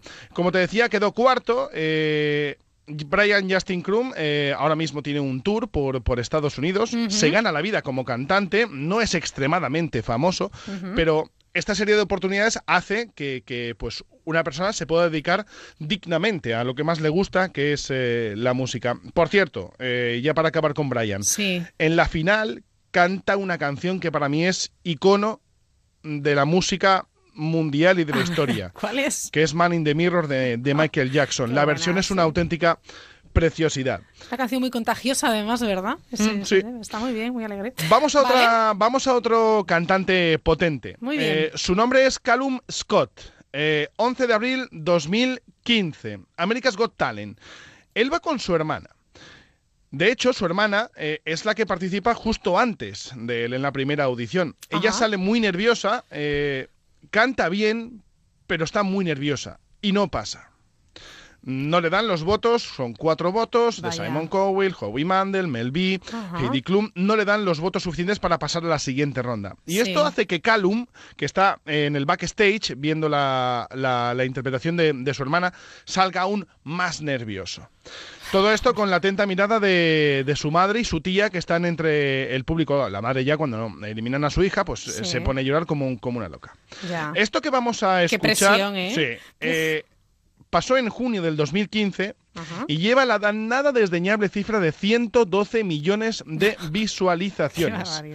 La canción es una canción no muy conocida de una cantante que se llama Robin, se llama Dancing on My Own y es una canción más bien estilo disco. Mm, ah. Pero Callum Scott hace esto con esta canción. Dancing on my own, but it's a bit slower. Singing a cover of a song by Robin. I love Robin. Yeah.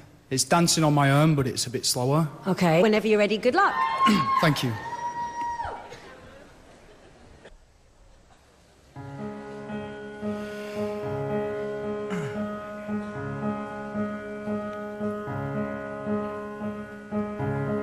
Somebody said you got a new friend.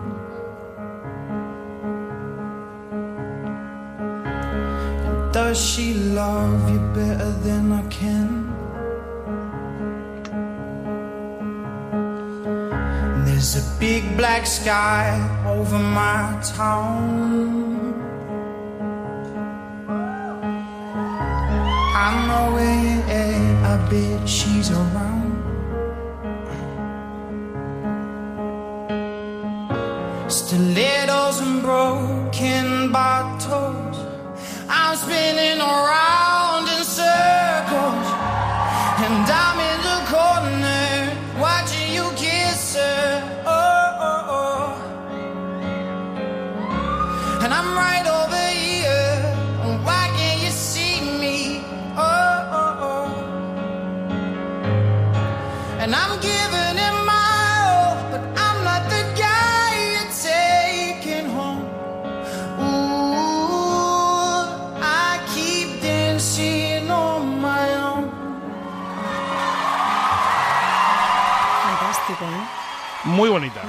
La canción es eh, muy bonita. eh, acto seguido, eh, Callum Scott eh, consigue el Golden Buzzer de Simon Cowell.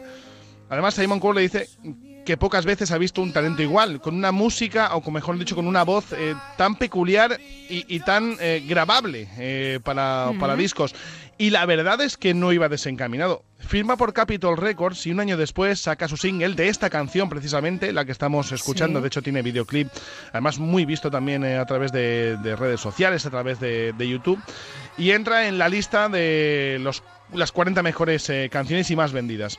Poco a poco eh, sigue subiendo y llega al disco de platino, con eh, 600.000 eh, copias vendidas en tan solo un año. Su éxito es notable y de hecho es uno de los cantantes eh, de la canción de los Juegos Paralímpicos del 2016 y de hecho actúa en directo en la clausura de los eh, mismos. Llegó a número 2 en Australia, Reino Unido, se metió entre las 10 mejores canciones de Bélgica, Irlanda, Dinamarca, Nueva Zelanda, Caramba, Suecia ¿eh? y número 1 en Escocia, además de haber sido nominado a los Brit Awards por esta misma canción. Eh, claro, cuando le dan al Golden Buzzer, eh, su hermana está en la posición que estaba él antes en el backstage, se pone a llorar como una descosida, salta, al- salta lo que es el escenario, Claro, se abraza emoción. con su hermano, Sí. la madre llorando desconsoladamente. Todo muy bonito, todo muy, pero que muy, muy bonito. Todo, vamos, sentimientos ahí a flor de piel a tope. ¿eh? Sí. Impresionante. Y fíjate, Callum Scott sí que está triunfando en el mundo de la música Sí. y además siendo una persona, quizá en España no, pero, pero sí que en el resto del mundo, como te he dicho, en muchos países sí que es muy, muy, muy conocido. Bueno, fantástico. Hablando de esto, A ver, vamos a una audición de una chica. Fue en el año 2003. No te voy a decir el nombre, a ver si luego lo reconoces. vale. No, I can't forget seeing it. Know your face as you were leaving. But I guess that's just the way the story goes. You always smile, but in your eyes, your sorrow shows. Yes, it shows.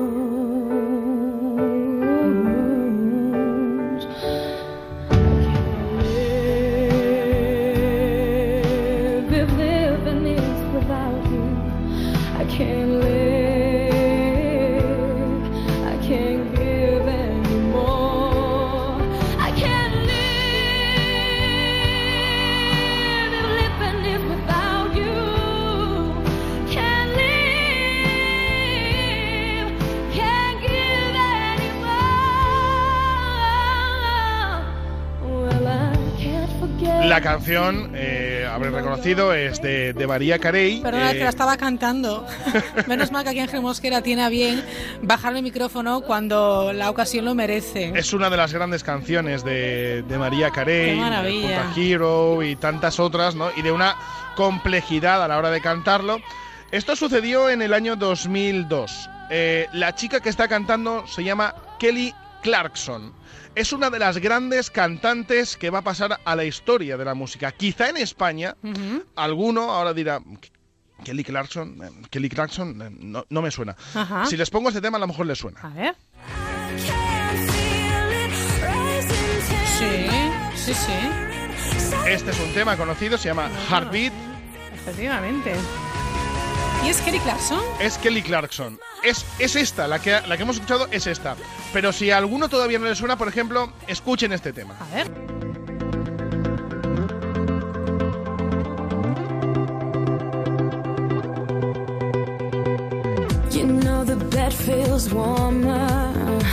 Esta canción es preciosa, por cierto. Wow. Oye, qué descubrimiento, ¿eh? Que, que no sabía yo que era esta mujer.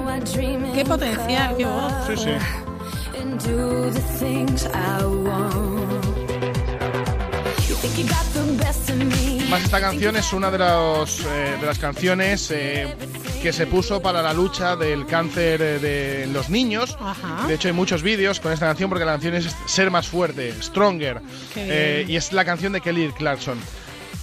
Pues Kelly Clarkson eh, triunfó en ese año 2002 con American Idol, eh, donde, por ejemplo, en el, eh, en el jurado había gente como Billy Ray Cyrus. Eh, ¿Billy Ray? ¿Alguno de Cyrus? Sí, es el padre de Miley Cyrus, sí, el padre de Hannah Montana. Exacto. Que Billy Ray Cyrus es un, era, un- era, yo diría que más famoso que, que su hija ahora mismo, porque es un cantante country eh, estadounidense sí, muy, muy, muy conocido. conocido, sí. Eh, había también un integrante de, de aquel grupo boy band en Sync eh, y estaba también Jennifer López en, ese, en ese jurado. Claro, allí pones jurados de, de cantantes importantes y claro, te, te vienen, eh, te vienen tíos muy, muy grandes. Porque, por ejemplo, en el Britain's Got Talent te viene gente como Tom Jones, eh, Cristina Aguilera. Eso es un eh, nivelazo claro, impresionante. Es, es nivel muy Era alto. Un caché a programa Bueno, increíble, claro. Pues Kelly Clarkson volvió, eh, lo digo para ver la evolución, ¿no? Eh. De lo que es esta cantante en el 2002. Volvió otra vez a American eh, Idol, creo, si mal no recuerdo, hace dos años, y cantó una de las canciones más bonitas que ha escrito ella mismo, que se llama No el Because of You, que también lo tenemos preparado, el Piece by Piece. And all I remember is your back. Walking towards the airport, leaving us all in your past. I traveled 1,500 miles to see you.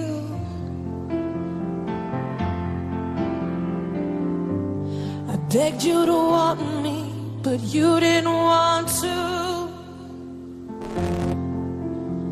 But piece by piece, he collected me up off the ground where you abandoned things. And piece by piece, he filled the holes that you burned in me. At six years old, and you know, he never walks away, he never asks for money, he takes care of me, cause he loves me piece by piece, he restored my faith that a man can be kind and a father could stay.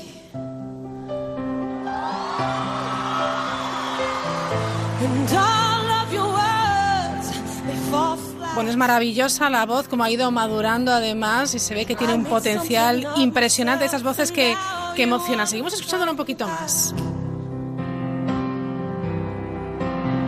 But your love, free, it has to be earned. Back then, I didn't have anything you needed, so I was worthless.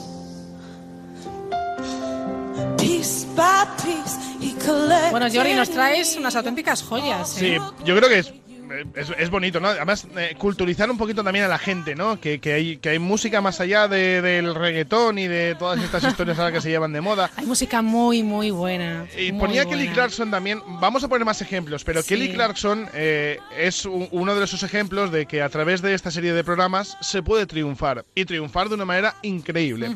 Porque Kelly Clarkson eh, ha vendido unos 30 millones de copias en todo el mundo. Ha ganado tres premios Grammy. Y está entre ahora mismo las 75 mejores cantantes de toda la historia por número de venta de copias y número de números uno que ha sacado desde aquel año 2002 cuando eh, estuvo en eh, American Idol. Hay más ejemplos, ¿eh? Y hay alguna cantante que yo creo que la gente no sabe que salió de programas No, como, bueno, como esto estos. ha sido lo, lo de Kelly Clarkson es una auténtica sorpresa, ¿eh? la verdad, para mí por lo menos, y, y Hmm. me, me encanta que, que nos sorprendas.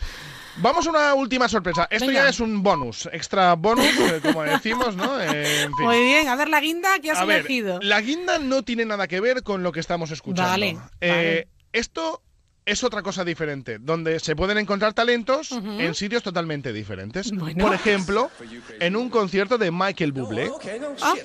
el famoso crooner estadounidense, canadiense, si mal no recuerdo. Sí. Y esto pasa en un concierto.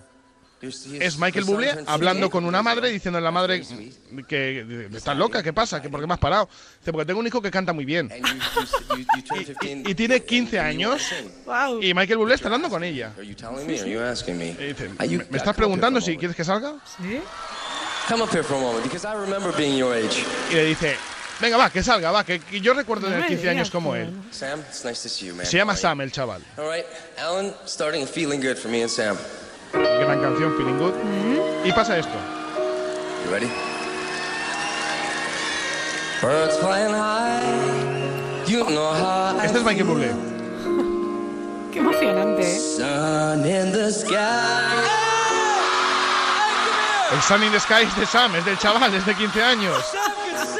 Michael Bublé lo coge en brazos, pero en volandas. Dice, Sam puede cantar, puede cantar, y- pero lo coge directamente y se lo sube al escenario. Try that again. Y dice, otra vez, vamos a ello. Hey, don't be nervous. It's okay. Come here in front of these things. Come here in front of these things. Birds flying high. You know how I feel. Otra vez. Sun in the sky.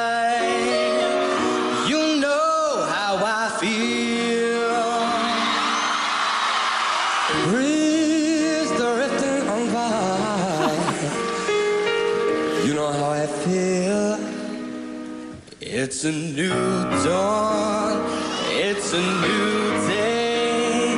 It's a new life for me. And I'm feeling good.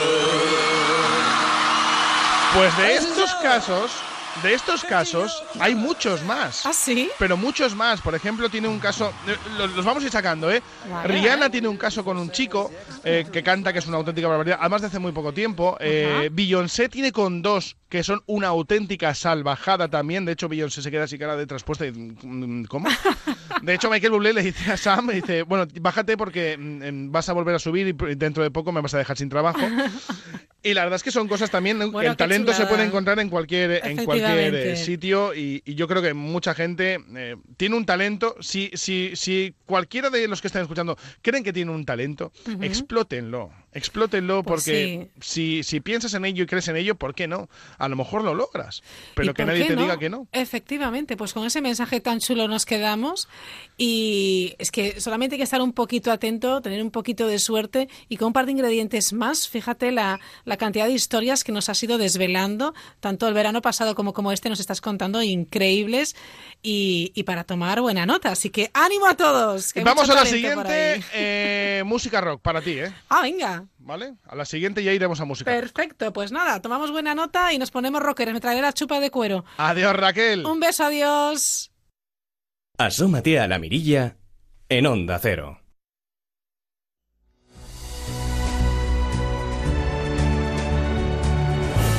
Este verano se esperan más de 80 millones de desplazamientos en carreteras para irnos de vacaciones. Esto significa que dejaremos millones de hogares vacíos durante largos periodos. Los ladrones lo saben y aprovechan para entrar a robar en las casas sin ser vistos. Este verano protege tu hogar con la alarma de Securitas Direct con detección anticipada capaz de detectar al ladrón antes de que entre. Llama ahora al 945 45 45. Securitas Direct 945 45 45. Para participar en la mirilla, la mirilla arroba onda cero punto es. Vaya siempre por delante en tecnología con Angel Driver, el avisador de mayor venta en el mundo, el correcaminos. Véalo en Almería. 10.000 maneras de vivir el sol. Vive tu manera. Disfruta de su rica gastronomía mediterránea y sus típicas tapas en sus bares y terrazas soleadas. Costa de Almería. Deslumbrante. ¿Quieres blanquear tus dientes rápidamente y en casa? Ahora puedes con Clisiden Kit Express. Recupera rápidamente el blanco radiante de tus dientes con Clisiden Kit Express. Consulta tu farmacéutico.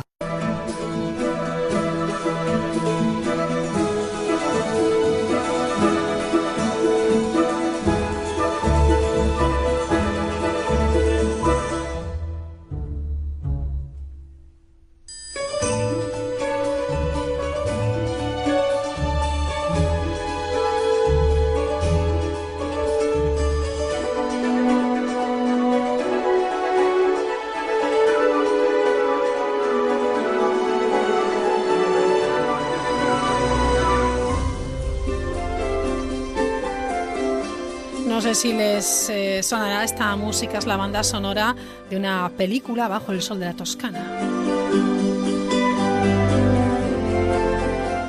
Una peli del año 2003.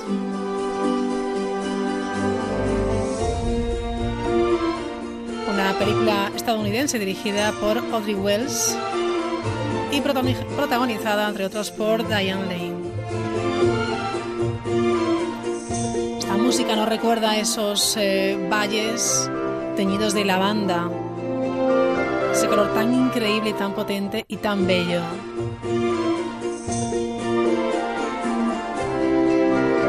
Y a veces pensamos en la Toscana y pensamos también en la, en la Provenza y en esos campos de, de lavanda. Y nos hemos preguntado, y parece que es así, que aquí en España también tenemos un lugar donde la lavanda es protagonista. El reportaje es de nuestra compañera Iria Poti.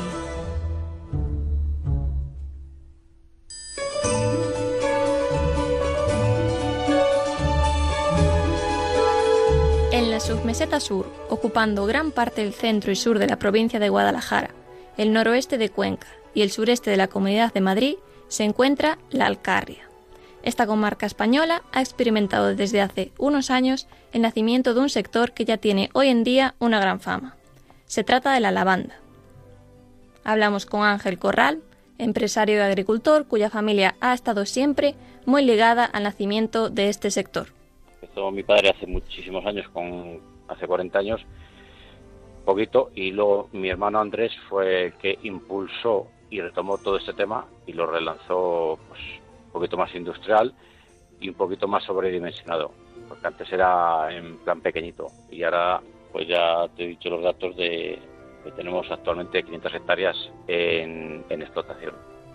Andrés Corral, hermano de nuestro entrevistado, viajó hace poco más de una década a la Provenza francesa, donde son conocidos los grandes campos de lavanda, y trajo consigo esta planta de color violeta.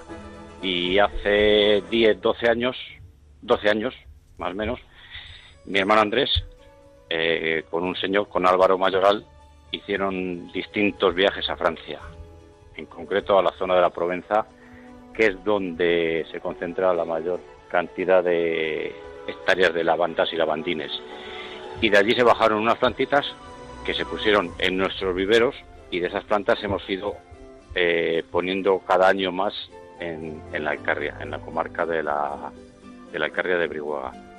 La familia Corral ha trabajado desde entonces el cultivo de la lavanda, en sus diferentes especies y usando las colectas para distintos fines.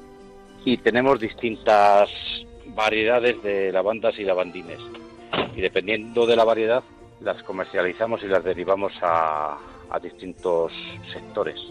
La lavanda fina es lo mejor que tenemos, esa va a la alta perfumería, porque es las 5 gotas, comparándolo con los jamones, ¿vale? Esa va para la alta perfumería. Luego, eh, la super, esa se deriva y se comercializa para cosmética en general. Y la variedad poroso, esa es para detergencia, jabones y un poquito más derivado a- al tema industrial. Pero si por algo destaca la lavanda es por la belleza de sus campos, los que en la Alcarria ya empiezan a hacerse conocidos. El mismo Ángel Corral nos cuenta que el turismo está ya colapsado en esta comarca, a la que todos se acercan para poder contemplar el paisaje violeta que ahora luce por la comarca de Guadalajara. y también se reactivó sin querer e indirectamente el tema del turismo, porque ahora está en temas de turismo casi, me atrevo a decir que colapsada, porque está viniendo una cantidad de gente eh, increíble, ¿sabes? Y es que, además, es en este mes, el mes de julio que ya está por terminar, cuando las concentraciones de turistas se aglomeran, además de celebrarse el Festival de la Lavanda. El mes bonito y el mes clave para ver lo que es la planta en pleno apogeo, en plena floración, cuando tiene ese intenso, tan fuerte, ese color tan tan vivo, ese color morado, es en el mes de julio. Mes de julio es, es, es el mes que está más, más bonito y más precioso de ver. Y es el mes de julio cuando todos los turistas de distintos puntos de España, bueno, y del extranjero, porque están viniendo chinos, japoneses, Ángel Corral no tiene dudas acerca del crecimiento que seguirá viviendo este sector, que además de vivir una época de expansión en el ámbito comercial, se está consolidando como destino turístico. Sí, sí, yo pienso, y creo que no estoy equivocado, pienso que sí, que de la forma que está enfocado aquí en la comarca de Brihuega y de la Alcarria, esto seguirá despacio, pero sin pausa, seguirá, seguirá tirando para arriba, segui- seguirá creciendo. Así que ya saben, aún están a tiempo para disfrutar de la Provenza española en su mayor esplendor.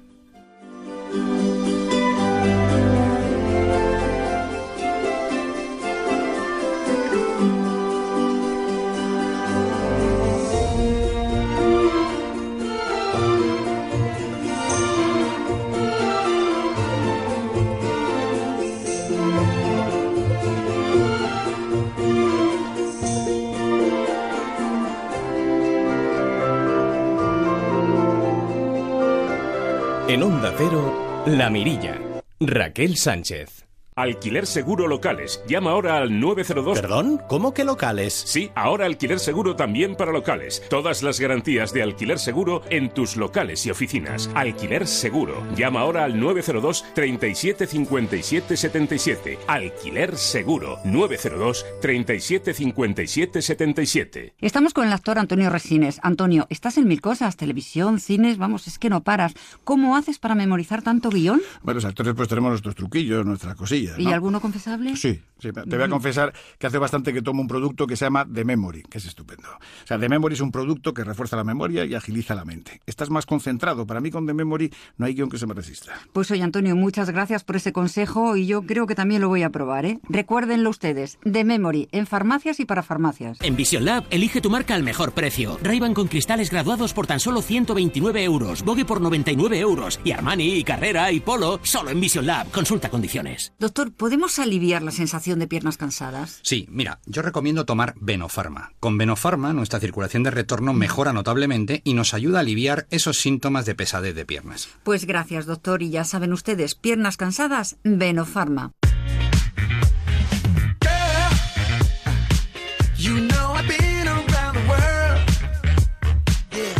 Y como siempre en el último tramo del programa, cada jueves y también cada viernes, agenda cultural muy completa de la mano de Edu Yáñez. Edu, ¿qué tal? Buenas noches. Muy buenas noches, muy bien. Ya con un poquito de menos voz, ¿eh? A estas Ya, alturas de... ya. Pero es que es normal. No me extraña. Pero bueno, ya estamos... Bueno, bueno, ya nos recuperaremos el, Sí, fin, el fin de semana, un fin de semana más cortito quizás para ti.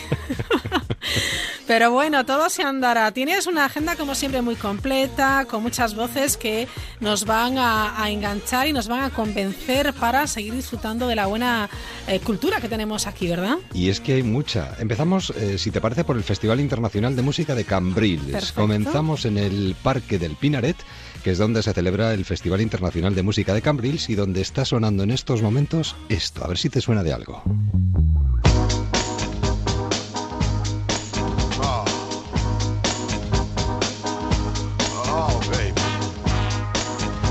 Casi nada. Tom Jones. ¡Qué maravilla! Martín Pérez, reconocido promotor, es el director del festival este año.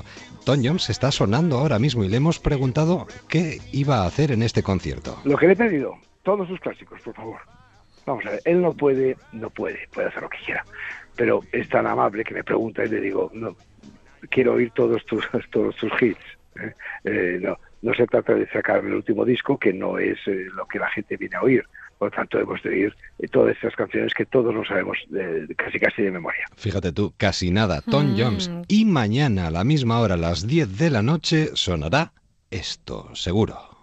Lo que me das es el sol donde arde este amor imborrable, hace inolvidable. Y el director, Martín, también nos hablaba de Rosana. Para mí, el- el- soy amigo de ella, ¿eh? personal. Ahora juego un poquito con ventaja, pero eh, para mí la mejor, sin duda. El mejor director de España eh, hoy en día, el cantante, me parece ella, sin duda alguna. Pues fíjate, casi nada. Esto eh, concretamente en Cambrils. Ahora nos vamos a ir a otra localidad estupenda y maravillosa que es Mundaka. No sé si la conoces. No. Pues eh, música, gastronomía y un escenario espectacular se suman en Mundaka, que es la península de Santa Catalina, reserva de la biosfera de Urdaibai, reconocida como un lugar de especial interés ecológico, siendo declarada reserva de la biosfera por la UNESCO en 1984. ¿Qué te parece? ¿Cómo te quedas? Bueno, me quedó, me quedó, bueno, pues ciertamente avergonzada. No, hombre. Y, y me lo apunto porque esto no puede ser. Es que merece, merece la pena, ya verás. Mundaka. Sí, además Amech Rodríguez es la directora de un festival, Mundaka Festival, que tiene muchas particularidades. Es un festival cómodo, agradable, eh, cercano, eh, un festival diferente. Eh, el entorno es inigualable, eh, la, la selección musical también. eh, pues bueno, tenemos bandas como Mando Diao o San Colores Sin que va- estarán aquí mañana y bandas muy potentes y luego eh, Kike González, Peter Harper que hoy viene además con con, con bueno un montón de, de ganas y eh, dulzura a, a, bueno a abrir el festival que es esto que suena, precisamente, Peter Harper. Y celebran este fin de semana su tercera edición. Como novedad, atención, este año, además de toda la oferta gastronómica del fin de semana, este domingo se dará fin al festival con un atún eguna. Y tú dirás, ¿y qué es esto? Bueno, no te preocupes que Amech te lo explica. No pierdas detalle, atenta. Eh, vamos a, a hacer un ronqueo de un atún de 200 kilos. Es una especie tradicional y algo muy muy visual eh, que bueno haremos eh, en abierto en, en el frontón eh, de- del pueblo para que todo el mundo lo vea y no se lo pierda. Y bueno, traemos a Fernando Canet, que es un hombre que, que se dedica eh, a esto desde hace ya muchos años, que vendrá con dos japoneses que mientras él eh, mientras él va explicando un poco el corte del atún y las diferentes partes de, de- que, que van saliendo de- de- del bicho, los dos japoneses irán cortando eh, a, a cuchillo, ¿no? despiezando todo ese atún a cuchillo. Eh, mientras pasa todo esto, eh, el, el público que está en una zona preferente irá eh, probando el corazón, eh, la médula, que debe ser algo muy, muy cotizado del atún.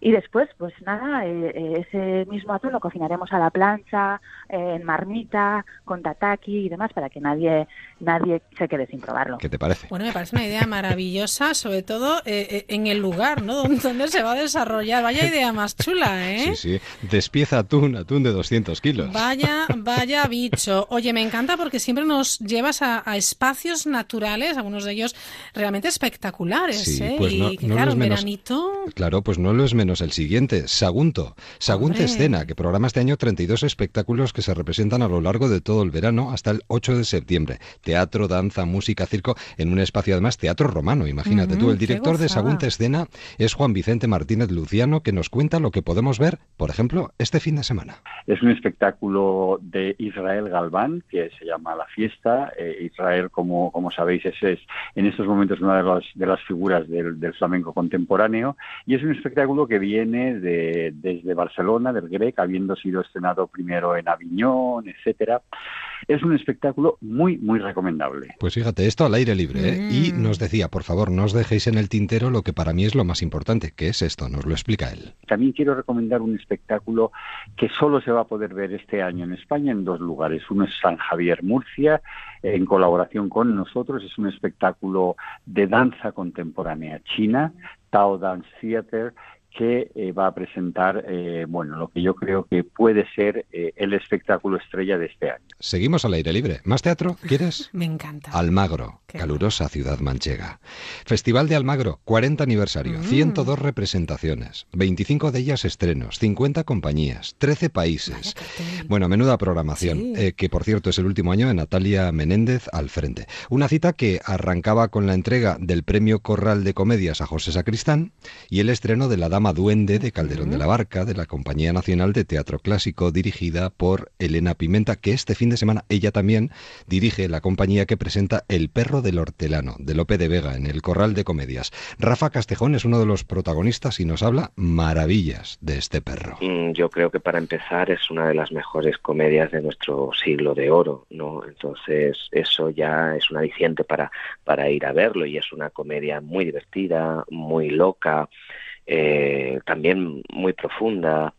Eh, yo creo que conecta muy bien con el público porque, bueno, aparte de- del maravilloso trabajo de todos los compañeros de reparto de todos los creativos y, por supuesto, de Elena Pimenta, que es la capitana del barco en la dirección, pues es una historia llena de, de instintos básicos, ¿no? Que yo creo que a Lope eso le funcionaba muy bien y está, pues, eh, la obra está llena de amor, de deseo, de envidias, celos, mentiras, engaños, ¿no? Están todos, eh, está todo muy presente en la obra y yo creo que esto, como es, bueno, es atemporal y, y estos instintos están en todas las culturas, de todos los países, de todos los tiempos, yo creo que con todos estos ingredientes la gente enseguida empatiza con los personajes y con los conflictos, ¿no? Y, y entra muy bien y, y las tenemos ahí enganchados durante una hora, 50 minutos y la verdad es que la gente lo disfruta muchísimo. Pero eso a la luz de las estrellas, ¿eh? o sea, todo a la luz de las estrellas. Más teatro. El- el- la última entrega teatral. Lo digo porque también hay que hablar del Teatro Clásico de Mérida. Ah, también, efectivamente. Claro. Teatro en vena, ¿eh? Me encanta. Total, 27 de agosto, hasta el 27 de agosto, Sí. edición número 63, con nombres como Aitana Sánchez Gijón, Ernesto Alterio, Amaya Salamanca o El Arcángel.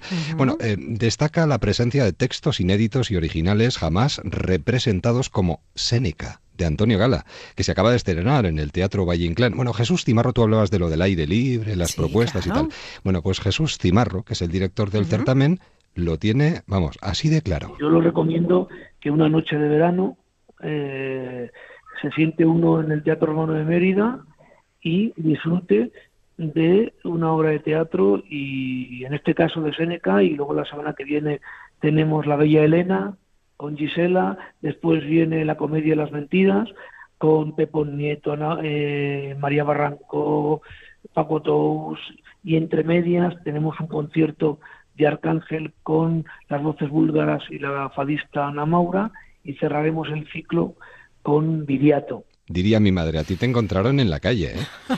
Lo digo por lo de la calle. Arte en la calle. Arte en la calle, allá vamos. Oye, estoy de verdad ¿eh? pasmada con el lujazo de, de cartel, tanto con el Teatro Clásico de Mérida, también con Almagro, también con Sagunto. Me parece impresionante el esfuerzo que tienen que hacer, siempre lo digo. Enhorabuena. Hacemos muy, muy, muy buena programación teatral, la verdad es que es impresionante. Sin duda. Vámonos a la calle. Venga, vámonos a la calle. Génesis de Sebastián Salgado se pasea por ciudades como la Ciudad de las Ciencias de Valencia y el Paseo de la Zurriola de San Sebastián. 70, o sea, perdón, 78 iba a decir. 38 fotografías en blanco y negro en la calle. Te das de morros con ellas directamente. Fruto de un total de 32 viajes en un recorrido por el mundo comparadas en la Antártida, Madagascar, Botswana, el Parque Nacional de Katu en, Za- en Zambia. Bueno, eh, una oda visual a la majestuosidad del planeta y a la fragilidad de la Tierra. Una advertencia de todo lo que, todos los riesgos que corremos Sí. Si no hacemos bien las cosas, porque evidentemente podemos perder ciertas zonas de este planeta. Su representante, el representante de este fotógrafo, se llama Miguel González, es su representante aquí en España y vamos, lo, lo tiene muy claro, sobre todo la idea del fotógrafo. después de ver estas imágenes y lo que le gustaría al autor además que, que quede eh, es que eh, nos preocupemos, tomemos conciencia de que esa belleza que existe en estos momentos eh, hay que preservarla y para ello tenemos que eh, concienciar no solo nosotros sino a las generaciones venideras. Y esto tiene una particularidad, Raquel, y es que no cierra la sala de exposiciones, está 24 horas abierta. Esto es una maravilla y, y diré que he tenido la oportunidad también de, de presenciar y de contemplar las eh, fotografías de Sebastián Salgado, que ha estado también recientemente, hace unos meses en, en Vigo, en, la, en una de las zonas céntricas, en la calle Príncipe, zona peatonal, y de verdad que... eh, Impresiona. Impresiona, impresiona mucho, impresiona mucho. Más cosas, Edu. Una, una última cosa, Muy si quieres, ¿eh? Perfecto. Eh, Carmen, de Bisset, casi nada. Le ponemos un poquito de música a esto, ¿no? Yo creo que es lo que conviene. ¿cómo Bueno, no?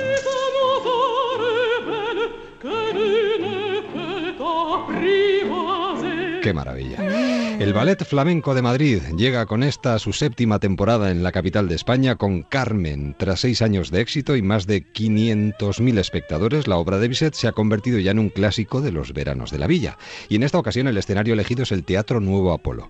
Esta compañía independiente creada por Luciano Ruiz intenta romper el tópico ese de que el flamenco es un baile... no, no, vamos a ver, el flamenco es lo que es y ellos han conseguido lo que han conseguido porque han sido fieles a su estilo. Esto no es flamenco con fusión, esto es flamenco de verdad y una ópera eh, que se hace eh, la mezcla entre eh, la música maravillosa de Bizet y el flamenco en vivo mm, sorprende. Esto es importante y por eso, de alguna manera, somos una compañía que siendo independiente y no subvencionada, tenemos la suerte de subsistir 20 años consecutivos en, en España y en Madrid y recorriendo el mundo. Yo creo que esto es lo único que verdaderamente podemos decir que hemos conseguido. Casi nada, como si fuera poco. Ya te digo.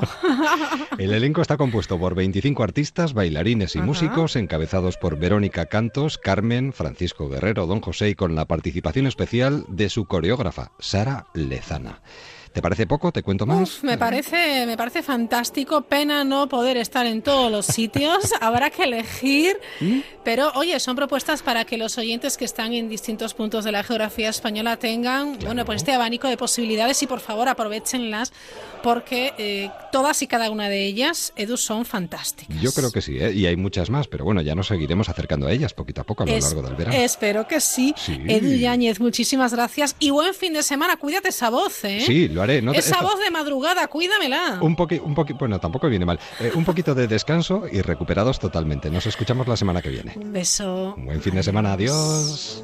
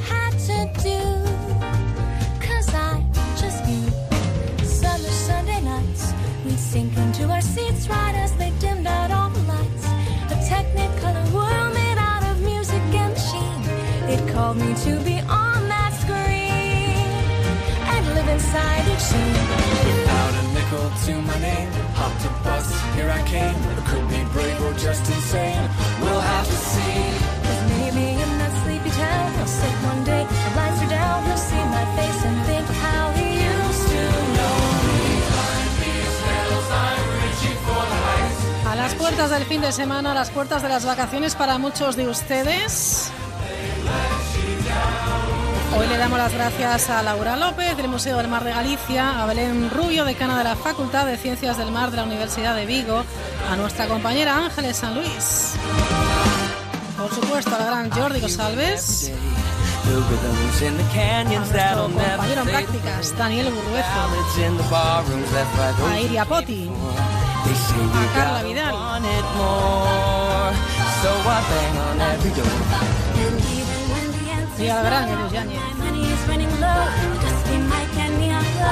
Todos ellos han eh, bueno, pues sido los responsables de que hoy hayamos tenido este programa tan completo que espero que les haya gustado y hayan disfrutado.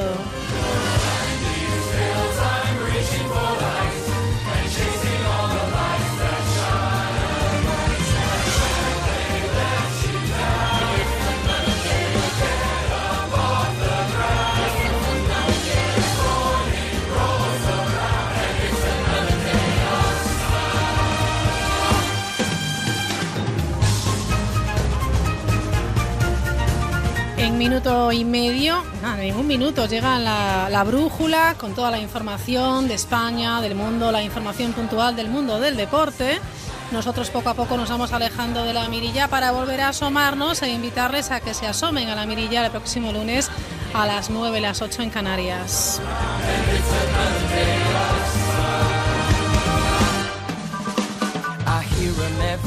Y así con esta música de cine de la película La La Land nos despedimos deseándoles que disfruten a tope del fin de semana, los que comiencen las vacaciones, que estén a rabiar y por supuesto hoy es viernes y como cada día les digo, disfruten de esta noche de verano. Hasta la próxima.